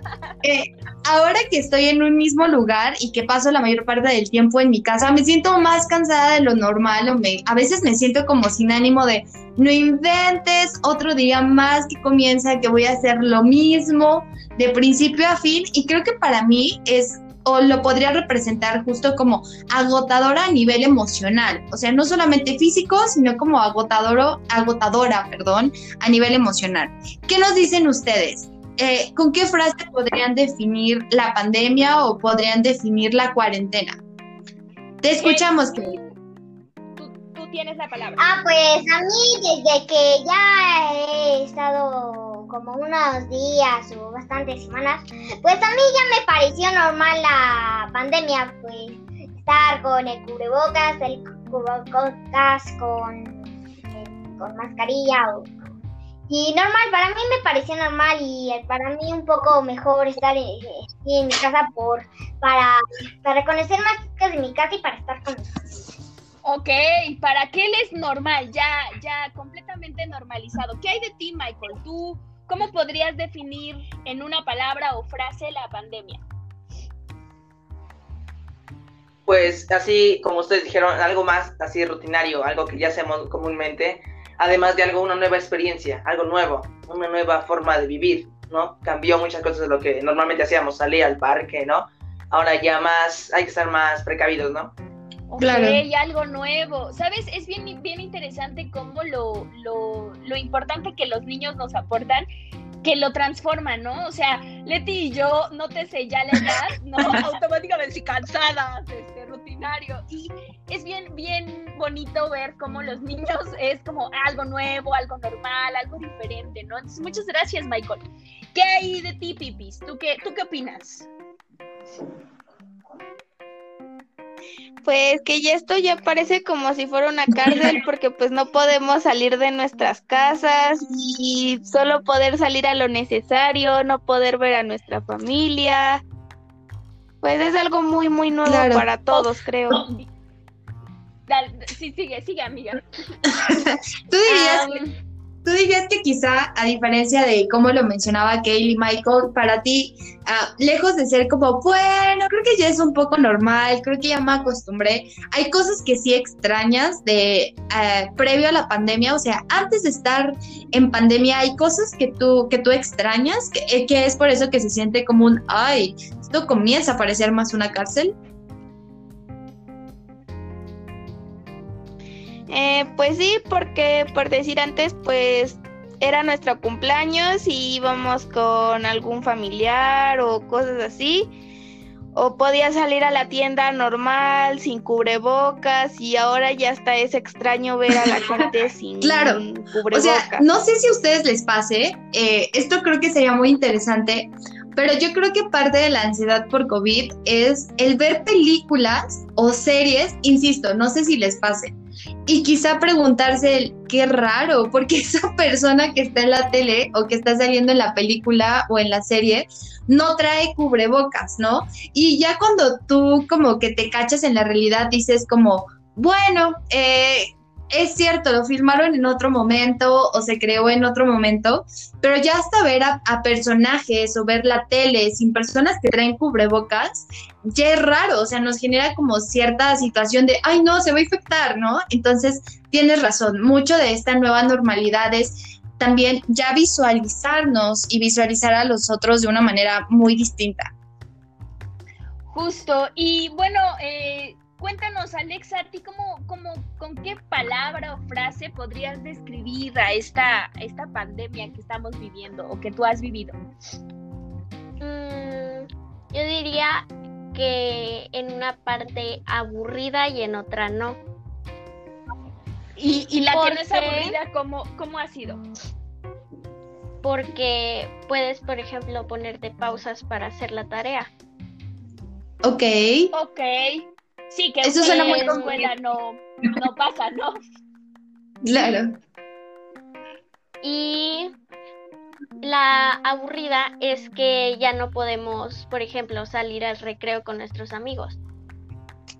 Claro, sabes, creo que algo que, que, que, es importante considerar es que en todas las, bueno, más bien todas las personitas que nos acompañan el día de hoy tienen una experiencia que creo yo, y ahorita las personas que, es más, Michael y, y Kel, nos dirán eh, si en su país se vive de la misma manera, pero el recreo es una parte importante en la vida académica de, de los niños. O sea, es el momento donde teóricamente hay escuelas que yo sé que dan un recreo de comer y un recreo de jugar, pero teóricamente es para comer, ¿no? Pero si solo tienes un recreo, muchos pues vas y juegas, vas y platicas, hay como esta interacción más libre, ¿no? Y entonces, eh, usualmente, ¿qué extrañan del recreo ustedes actualmente? ¿Qué extrañan? ¿Ir a la tienda, a la cooperativa, no sé, cómo, cómo le llamen? Pues yo extraño un poco en el colegio, porque también en el colegio hacíamos unos recreos, salíamos con nuestros amigos, hablábamos, y ahora en las clases uh, no hacemos nada de eso.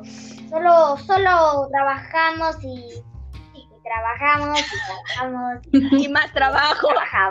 Y no para. Sí, sí, pero nos dan una pausa para algunos descansos pequeños y para obviamente comer. Claro, pero no son tan divertidos, me imagino, ¿cierto? O sea, no es tan padre como salir con tus amigos. A ver, yo lo que extraño del recreo, pues normalmente convivir con mis compañeros, ¿no? Con los eh, comunicarse con mis amigos y hablar, no sé, de algún videojuego que nos gusta o no sé, también poder jugar fútbol, que aquí que aquí jugamos muy comúnmente en el recreo jugamos fútbol ahí en equipos. Pues eso es lo que yo extrañaría más, ¿no? Convivir con mis compañeros. Claro, echarte una cascarita ahí, este, como muy, muy improvisada, ¿no? Pero pues que, no, o sea, ahorita pues, ¿qué haces, no? ok. Este, ay, Pipis, ¿extrañas algo del recreo? Eh, pues no, porque pues en la escuela casi no tenía yo amigos, entonces pues era por lo regular estar en el salón o si me dejaban llevar el celular, pues estar en el teléfono, pero pues ahí no pasaba. De alguien que dice, tal vez no hay tanto cambio, ¿no? ¿Y tú, Alexa, extrañas algo del recreo o tampoco lo extrañas?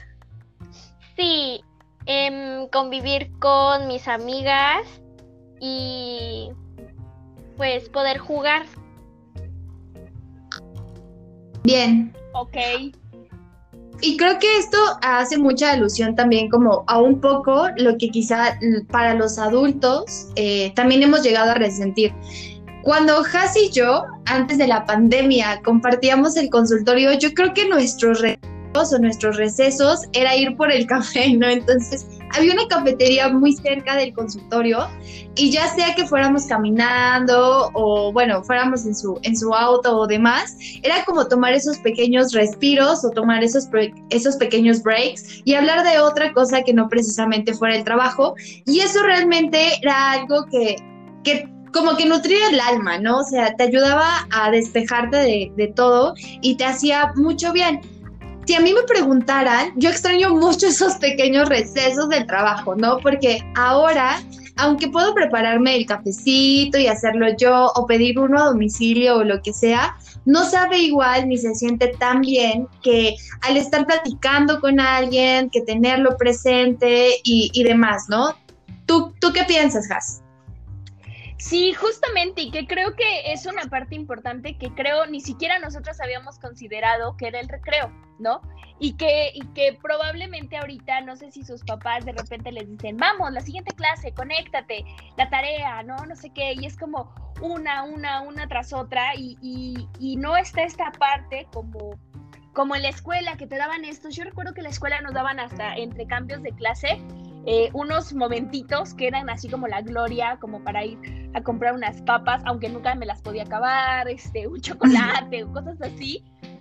Este, pero que, que es una concepción o es un tema que los adultos pues como ya no tenemos recreos, tenemos estos pequeños breaks, algunos, ¿no? Algunos que nuestro trabajo no los permite, pero este, pues en nuestra vida creo que no está conceptualizado el recreo ya. Y entonces no lo tomamos en cuenta y para ustedes es importante o para algunos de ustedes es importante y que creo que, que tal vez valdría la pena como a las personas que nos escuchan, a los papás que nos escuchan, pues decirles, hey papá, tal vez necesito mi recreo, ¿no? O sea, necesito este, este momento de, de, de, de relajarme y de no, o sea, yo sé que es difícil para los papás, ¿no? Eh, probablemente mediar este tipo de cosas, pero bueno, es, es importante escuchar la voz, la voz del pueblo. Y que además también no, o sea, como dato curioso en este podcast, hay, sería muy importante recordar que los niños descubren el, el, mundo y los niños aprenden mediante el juego. Más allá como de aprender de manera teórica o mira, eh, hasta lo cual ejercicio, los niños aprendemos jugando, aprendemos como si yo fuera chiquitita, ¿no? Bueno, eh, nosotros en la infancia eh, solemos aprender mediante el juego, mientras mediante actividades que nos divierten y que de alguna forma también involucran a otras personas de nuestra edad. Entonces, justo el quitar o el de repente ya no tener el receso para los pequeños, no solamente es como arrebatarles algo muy relevante, sino también es como hacer de repente un tanto complejo, ¿no? Este, el, el aprendizaje. Entonces, bien, ahora pasemos a la siguiente pregunta. Y la siguiente pregunta es, ¿con cuántas personas les ha tocado vivir la pandemia? ¿Con cuántas personas han tenido que vivir en casa o socializar en casa a lo largo de la pandemia? Cuéntenos. Te escuchamos, Kate. Creo que, creo que ahora no quiere empezar ella. sí, que no, Safo. Bueno, ¿quién quiere contestar? Si no vamos de atrás para adelante, Alexa, tú que últimamente estás contestando o eres la última en contestar, ¿con cuántas personas te ha tocado vivir la pandemia? Am, pues con mi mamá, Ajá. con mis abuelos y con mi, un- de vez en cuando con mis tías Y con mi hermano. Y O sea, como cinco o seis personas. sí, Ok. Eh, Cinco o seis personas es bastante, ¿no? Y si le sumas que hay de diferentes edades, tenemos abuelitos, tenemos papás, tenemos niños, de repente, no sé, o sea, tal vez Alexa quiere ver este WandaVision y su abuelito quiere ver una película de Pedro Infante, ¿no? O sea, eh, creo que, que es, es complicado o, o- o se suscitó alguna situación así como que tú quisieras ver una cosa y tu familia quisiera ver otra cosa. em, creo que muy pocas veces.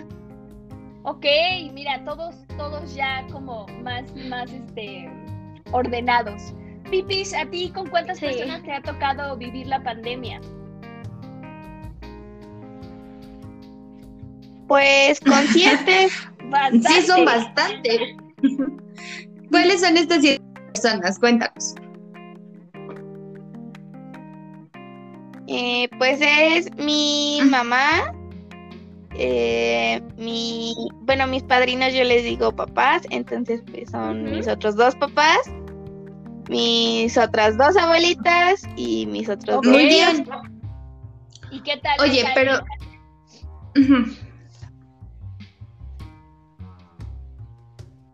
¿Qué tal les ha ido conviviendo todos juntos? Cuéntanos. Eh, pues bien, porque por decir, mi tío se puede ir, uno de mis tíos se va a ver la tele, el otro se va a ver la otra tele, mi abuelita pues duerme, mi otra abuelita pues también duerme, mi mamá y mis papás pues están con el teléfono y pues yo me pongo a ver a veces películas o series y pues por lo regular me aviento uno, una serie en un día, pero con Ah, nueve capítulos a lo canijo. mucho. Solo nueve. Solo nueve al día, porque diez ya sería, ya sería es excelente. demasiado. ok, Ok. gracias, gracias, Pipis. Eh, y, y Michael y Kel, ¿con cuántas personas viven en su casa? A ver, yo, nosotros vivimos solo con tres, tres, man, tres. O sea, yo vivo con mis padres, mi mamá y mi papá, y con mi hermana. Ok, ¿y qué tal les ha ido? Y yo, pues, igual, igual, igual. igual, igual. ¿Y cómo les ha ido? Este, Con mis papás y, mis, y mi hermano. ok, ¿y qué tal les ha ido, Kel? ¿Cómo, ¿Cómo podrías decir? ¿Bien? ¿Más o menos? ¿Se pelean mucho? ¿Todos se viven en armonía? Sus caras viéndose. Pues bien. Pues bien, algunas veces nos enojamos, pero nos disculpamos. Y al final, este, estamos con nuestra familia y yo me siento bien. Ok. ¡Ay, ¿sabes qué padre! Muy diferente a lo que muchos adultos en consulta, no sé si a ti te ha pasado, Leti, que muchos adultos ya se sienten muy, muy agobiados por el espacio, ¿no? La percepción de los niños es completamente diferente. También tiene que ver mucho con que ellos, eh, usualmente, la mayoría, no digo que las personas que se encuentran acá necesariamente es de esa forma, pero en muchos es como una eh, idea de la escuela, la casa, no tal vez la casa de algún familiar, abuelito, tío, tía, etcétera. Y los adultos tienen más escenarios, ¿no? Y tienen muchas más actividades, de repente van, vienen, van, vienen, suben, bajan. Y entonces la percepción del espacio es completamente diferente. Para un niño no es que sea mejor, sino es que pareciera se han adaptado, ¿no? Al menos nuestros, nuestros invitados se han adaptado como medianamente bien, ¿no, Leti?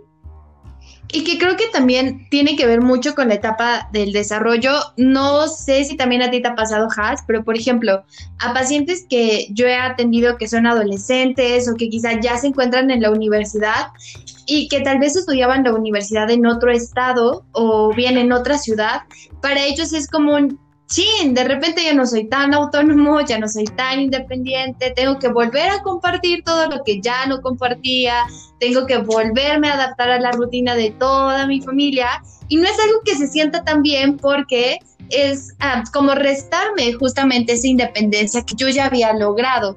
Y que entonces, aunque les encanta estar con su familia, es como, mm, ya me había acostumbrado a verlos los fines de semana o en vacaciones, y ahora de repente estar todos juntos, de vez en cuando ya no coincidimos, ¿no? Porque a todo el mundo habíamos agarrado como un rol distinto o teníamos tiempos diferentes y ahora como que chocan de repente. Y que es justo lo que tú mencionabas, quizá los niños su percepción es totalmente distinta. Para muchos tal vez hasta les vino como anillo al dedo, ¿no? Ahora veo más a papá, ahora veo más a mamá, compartimos más tiempo juntos, nos das chance de hacer otras cosas que quizá antes por su trabajo o, o demás no podíamos hacer al 100 y que ahora estamos aprovechando ese tiempo. Y, y ¿Y vas a mencionar algo? Dime. Este, sí, o sea, creo que es bien importante como justamente ahorita que hablamos de la perspectiva y de los puntos de vista diferentes de los niños a los adultos, eh, hemos escuchado, incluso ha habido artículos que hablan de que los papás tienen una percepción de que la escuela online es muy sencilla porque solamente llegas, te conectas, mandas tareas, no es la misma presión que la escuela presencial. ¿Ustedes qué opinan? ¿Creen que la escuela online, ahorita por la modalidad online, es fácil? ¿O creen que no es fácil? ¿Qué, qué, creen? ¿Que es más fácil que la presencial o no? Este, Kel, te escuchamos. Este, para mí es más fácil estar en la así virtual, porque para mí es para mí eh, ir en presencial teníamos que estar sacando un cuaderno por otro, explicándole a todos. Y acá y, la mí decía, no avancen hasta que hasta que todos avancemos. Y no tampoco podías ir al baño fácilmente, pero ahora en la escuela virtual este, podemos estar en el lugar más cómodo, podemos estar en más cómodos y podemos ir al baño y tenemos muchas cosas más más fáciles para Ok, para mí ha sido mucho más sencillo y cómodo, ¿no? Sí, o sea, lo escucho y es como... Sí, sí, para mí fue mucho más sencillo estar así. Perfecto. Padrísimo. y tú, Michael, ¿tú qué opinas ya a nivel secundaria? Pues, como te digo, no, no es fácil, pero tampoco es difícil. O sea, ahora, claro, o sea, ahora es, ah, claro, ahora ya hay más libertad, ¿no? Puedes estar haciendo, escuchando al profesor de, no sé, de historia y mientras avanza una tarea de matemática, ¿no? O puedes también, eh, no, no, sé, a ver. Tener media ventana y eh, Mejor. sí. Ok. O sea, es, es... Sí, está bien. Ok, o sea, bueno, sí tiene, tiene razón. Antes tenía uno que andarse escondiendo de, los maestros eh, eh, en ciertas cosas que uno hacía y ahora ya no hay esta posibilidad, ¿no? Este, Pipis, no sé cómo te ha ido. ¿Tú qué dices? ¿Es fácil o es difícil? Pues igual, a la vez difícil y a la vez fácil porque, por decir antes, tenías que, bueno, tan solo en mi caso, a mí la mayoría de los maestros la tarea me la piden hasta el viernes, entonces lunes y así pues, me puede estar un poquito relajada, pero después hay que apurarse y pues me evito de ver algunas personas que tal vez o no me caían tan bien, o yo no les caía tan bien, o cosas así. Entonces, pues. ok, hay beneficios entonces en no ir a la escuela. ¿Y tú, Alexa, qué tal? ¿Tú qué dices? ¿Fácil o difícil? Mm, pues yo digo que. Mm, un poco difícil. Porque hay veces que me mandan como más tarea y no sé, me tardo, no sé, una hora más y, y eso. Ok, Oigan, y no sé si les ha pasado que de repente yo, yo, bueno, yo doy clases, obviamente eh, en otro nivel diferente al suyo, pero bueno, yo soy muy, creo que Leti, Leti le ha tocado, yo soy muy, soy una maestra muy estricta. Y entonces, eh, recuerdo que al inicio de la pandemia, híjole, yo me di así vuelo mandando 20 mil tareas, les mandaba así como 10 tareas, 11 tareas, no tengan fin de semana. Eh, y entonces, eh, cabe mencionar que yo doy clases a nivel universitario, entonces yo decía, ya son grandes, hagan mucha tarea. Pero por ahí escuché que a muchos maestros les pasó lo mismo, como que les dejaban muchas tareas. ¿A ustedes les pasó en algún momento de esta pandemia que les mandaron muchísimas tareas que decías, como, ¿por qué me mandan a hacer? A mí me asombra que algunos he visto que les mandan a hacer maquetas y cosas así. Y digo, ay, qué complicado. Si una maqueta es difícil a nivel presencial, eh, nivel virtual, estar consiguiendo todas las cositas, no sé, se me haría muy difícil. Este, Kelly, creo que quieres mencionarnos algo. ¿Kel? Este, sí, sí, a mí sí me ha pasado un, día, un día estaba normal, fue pocas clases y sí, sí, no había muchas, había muy poquitas clases. Yo dije, ah, pues hay poquitas clases, no salgo. Y de repente eh, una maestra nos mandó que copiemos todo una hoja, o creo que fue en presencial. Y entonces una mí, pues, pero que escribamos tres, tres hojas, tres hojas así, escribiendo, escribiendo, escribiendo, escribiendo y más escribiendo. Tres hojas seguidas. Y después ya nos dolían la mano y después otra vez. Ok. Ok. Ok. ha sido entonces complicado en algún momento, ¿no? Como que a veces pareciera que está tranquilo y de repente cuando menos lo ves venir, ¡bam! Muchísima tarea y muchísimo trabajo. ¿Para ti, para ti ha sido igual, Michelle? Michael, perdón.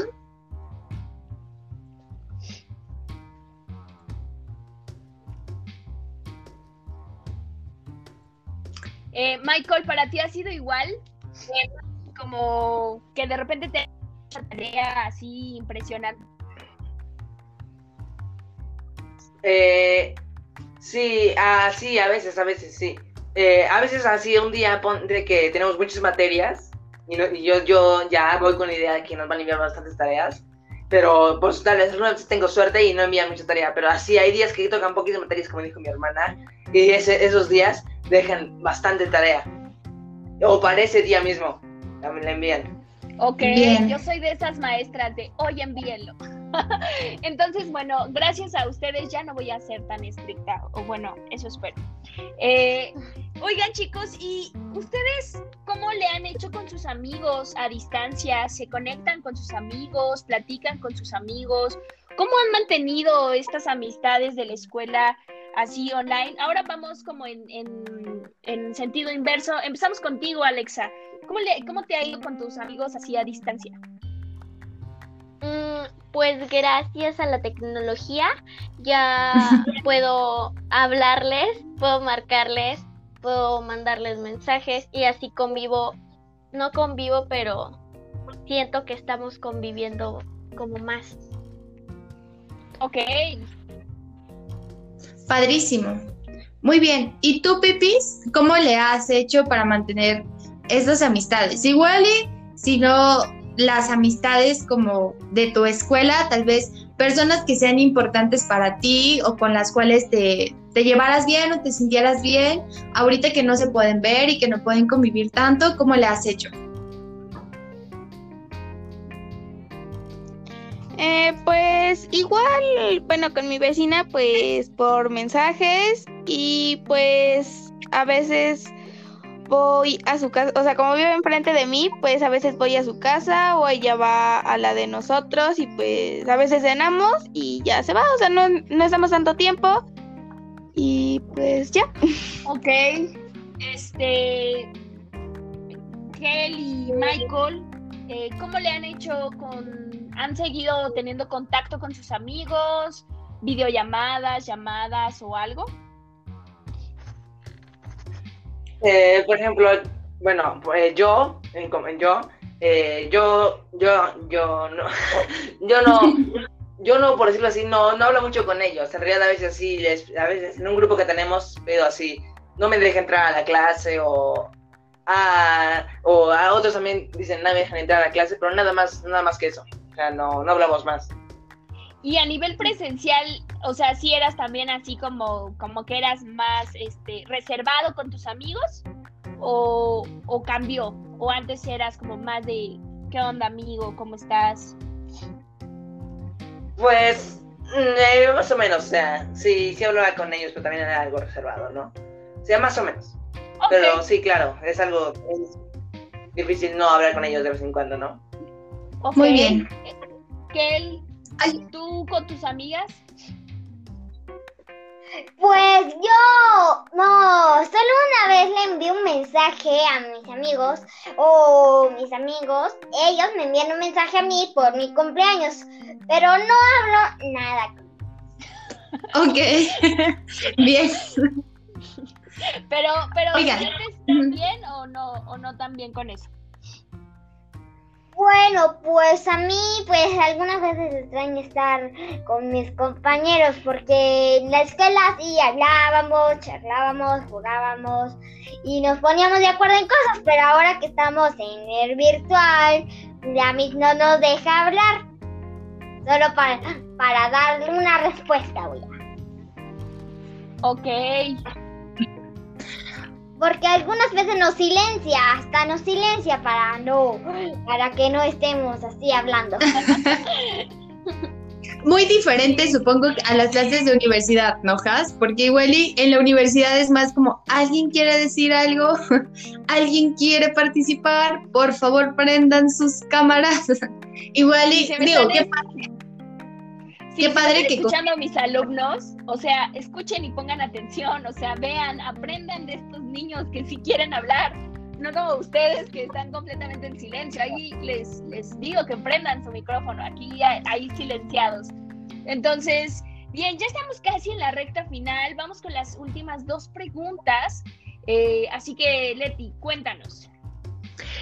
Hay algo, o sea, algo que nos interesaría saber muchísimo sobre cuál es, eh, cómo, la- cómo es la forma que han vivenciado la pandemia es, ¿hay algo que les haya gustado de la pandemia o que les esté gustando de la pandemia? Que ustedes digan como, bueno, creo que dentro de todo esto no está tan mal o me ha permitido disfrutar estas cosas eh, a partir de la pandemia, a partir de quizá estar más tiempo en casa, no salir a la escuela y demás. ¿Hay, hay cosas que les ha gustado de la pandemia? ¿Quién quiere comenzar? Bueno. Pipis, Pipis, te escuchamos, Pipis.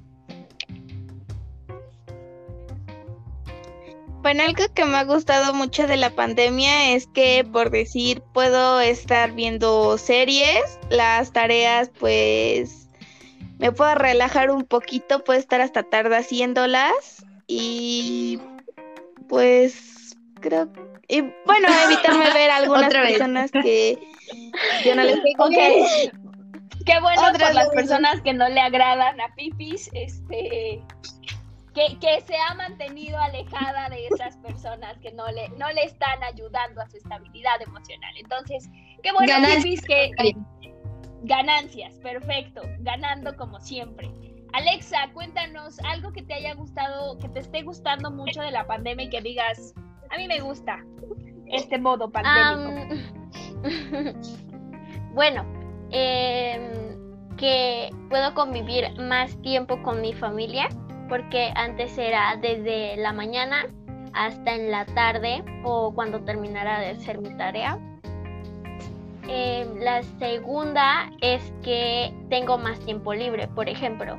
Por ejemplo, puedo, no sé, empezar la tarea a las 9 y terminarla a la 1. Ok, o sea, ya como que y así ya no tengo y así ya no tengo como que hacerla el siguiente día o más noche. Bien. Y,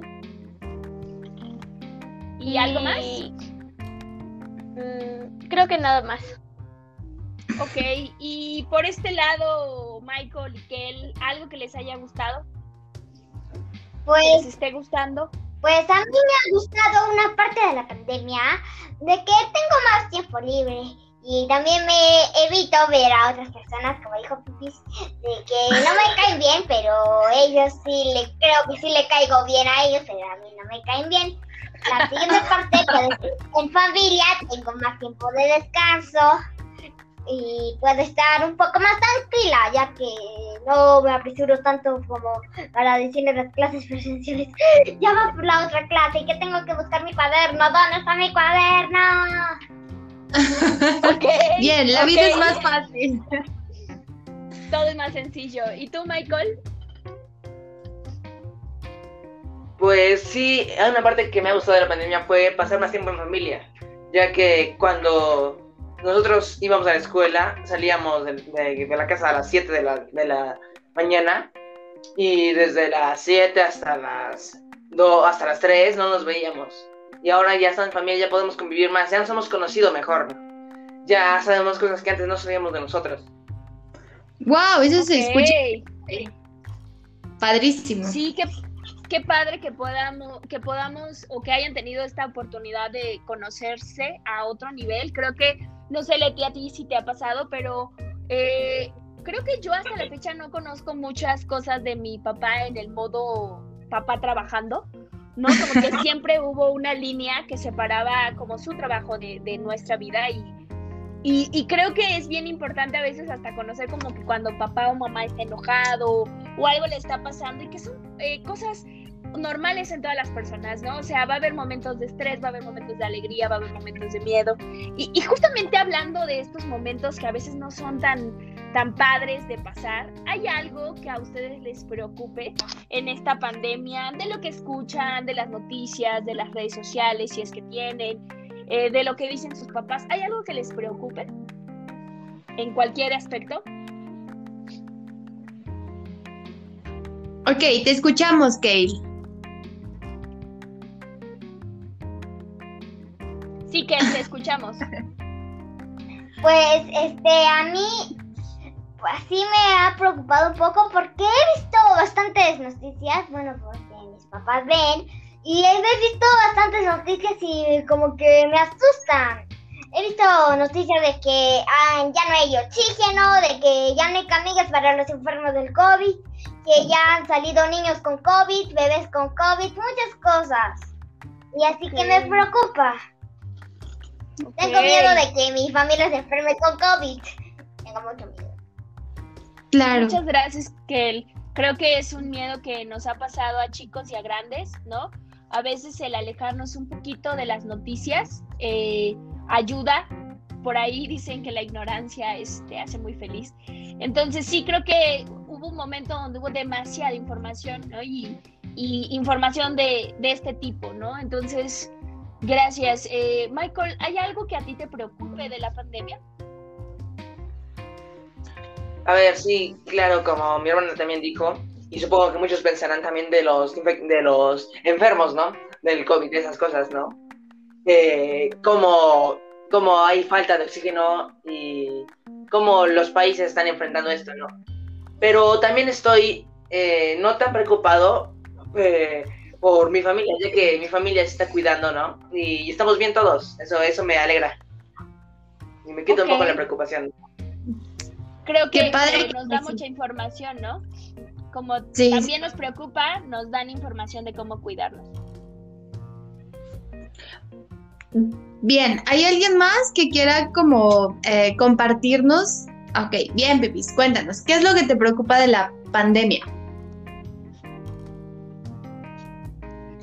A mí, como a todos, creo, me preocupa que nos lleguemos a contagiar y que pues alguien de mi familia o de mis conocidos llegue a fallecer por la enfermedad. O sea, sé que en un momento vamos a morir, pero pues no me gustaría que por esta pandemia sea que Claro. muéramos. Y creo que eso tiene demasiada lógica. No, supongo que a todos nos pasó al inicio de la pandemia en donde eh, sabemos que la vida es finita, ¿no? En algún momento la vida se va a acabar, pero de repente el saber que existía un virus y que este virus podía ser mortal, considero que nos metió en pánico a todos y nos hizo como reflexionar sobre muchas cosas, ¿no? Sobre qué estamos haciendo, qué vamos a hacer de nuestra vida, quizá cuidar más a los nuestros, ponerle más atención a, a nuestra salud y también a la salud de nuestra familia, justo por lo que menciona Pipis, ¿no? O sea, de repente nos cae el 20 como de Chile, en cualquier momento puede pasar y, hay que cuidarnos más.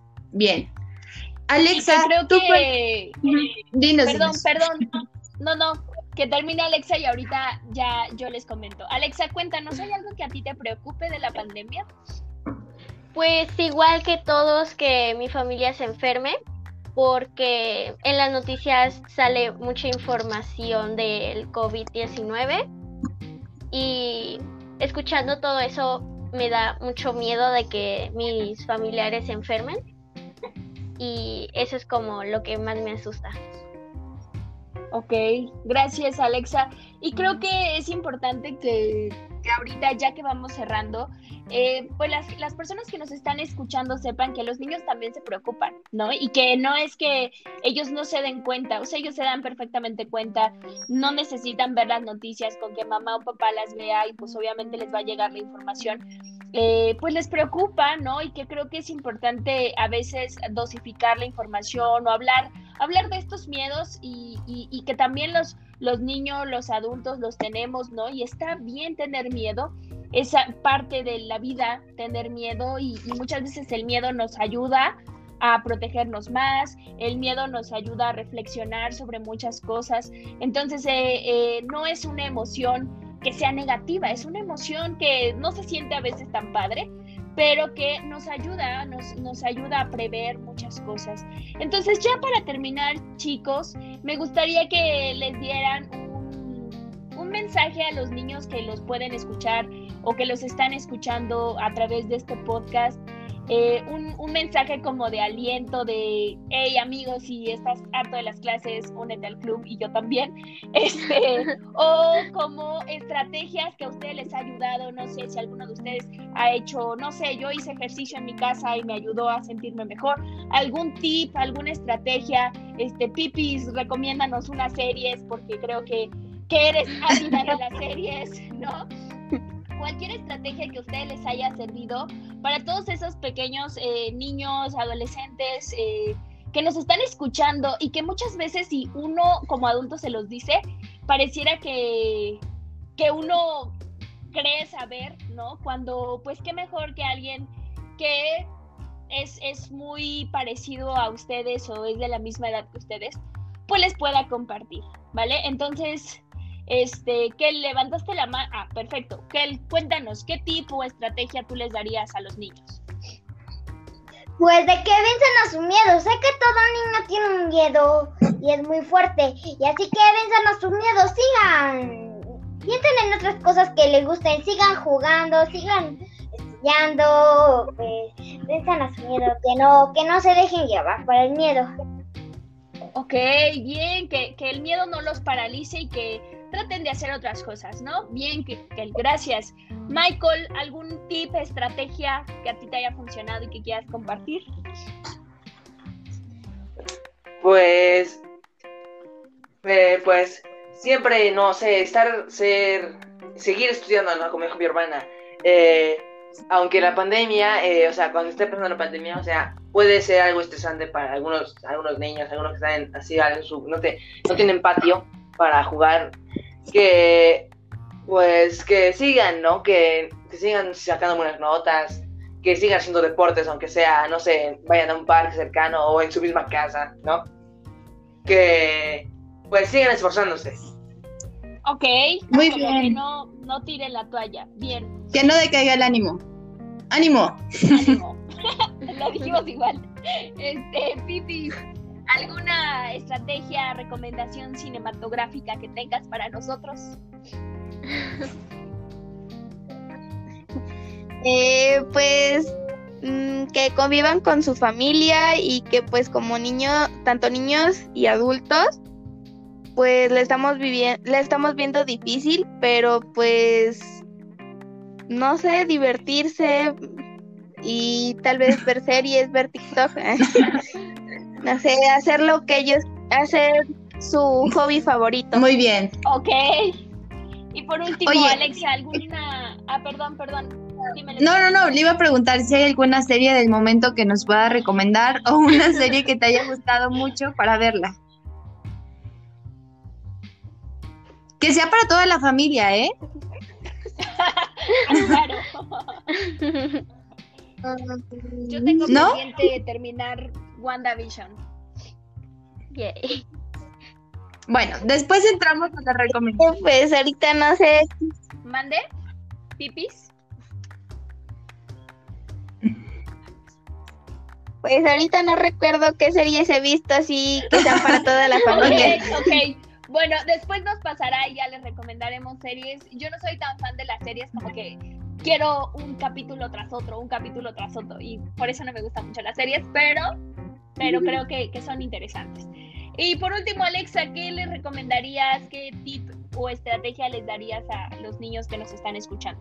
Mm, que disfruten los momentos en que están con su familia porque en algún momento se tiene que acabar como la, pan- la cuarentena, que podamos ya ir a clases presenciales y que disfruten mm, el tiempo en familia y que cuando se sientan estresados de hacer toda la tarea, que se tomen descansos de 15 minutos para poder como, no sé, sentirse más como más, más relajados. Ok, saben, me encantó poder escuchar de todos eh, el cariño y el, y el amor y el afecto, el- la relación familiar que tienen y que creo que es muy rescatable hablar de eso eh, en esta pandemia, ¿no? Que probablemente la pandemia nos ha venido a quitar muchas cosas, pero también nos ha venido a reforzar y a recordar eh, muchas de las, cosas que todos los días parece que esta mamá, esta papá, está un hermano, ¿no? Y que no apreciamos eh, como, como deberíamos. Entonces, pues ya nos estamos yendo. Muchísimas gracias a todas las personitas que se conectaron con nosotros el hoy. De verdad, unas infinitas gracias a ellos y a sus papás que nos los prestaron durante este rato, que colocaron todos los dispositivos móviles necesarios eh, para que esta transmisión fuera posible. Leti, Muchas gracias a los pequeñitos que nos acompañaron el día de hoy. De verdad ha sido una experiencia padrísima. No sé, Has, cómo, cómo haya sido para ti, pero yo me la pasé estupendo, no paré de reír.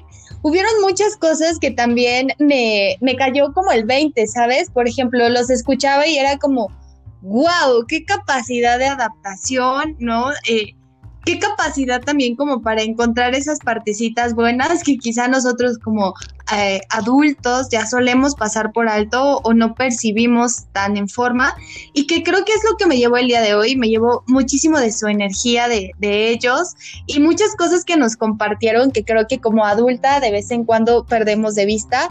Gracias infinitas por estar con nosotros y también me llevo todo, cada uno de sus mensajes. Eh, Bien, fue un gusto poder compartir con ustedes este espacio, este podcast y esperamos que les haya, les haya gustado tanto como a nosotros. Creo que como recomendación a nivel personal sería, escuchen a los pequeños, ¿no? Eh, si algún día tienes un día triste, eh, platique con un pequeño, eso puede salvar tu día en definitiva. En, en mi caso lo fue, en mi caso lo hizo. Entonces creo que escuchar a nuestros niños y a nuestras niñas siempre es sumamente importante.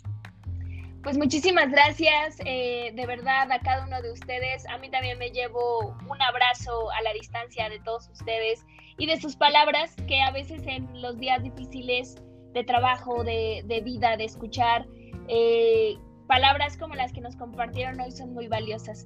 Muchas gracias y recuerden que en Integra estamos generando bienestar. Hasta luego, chao.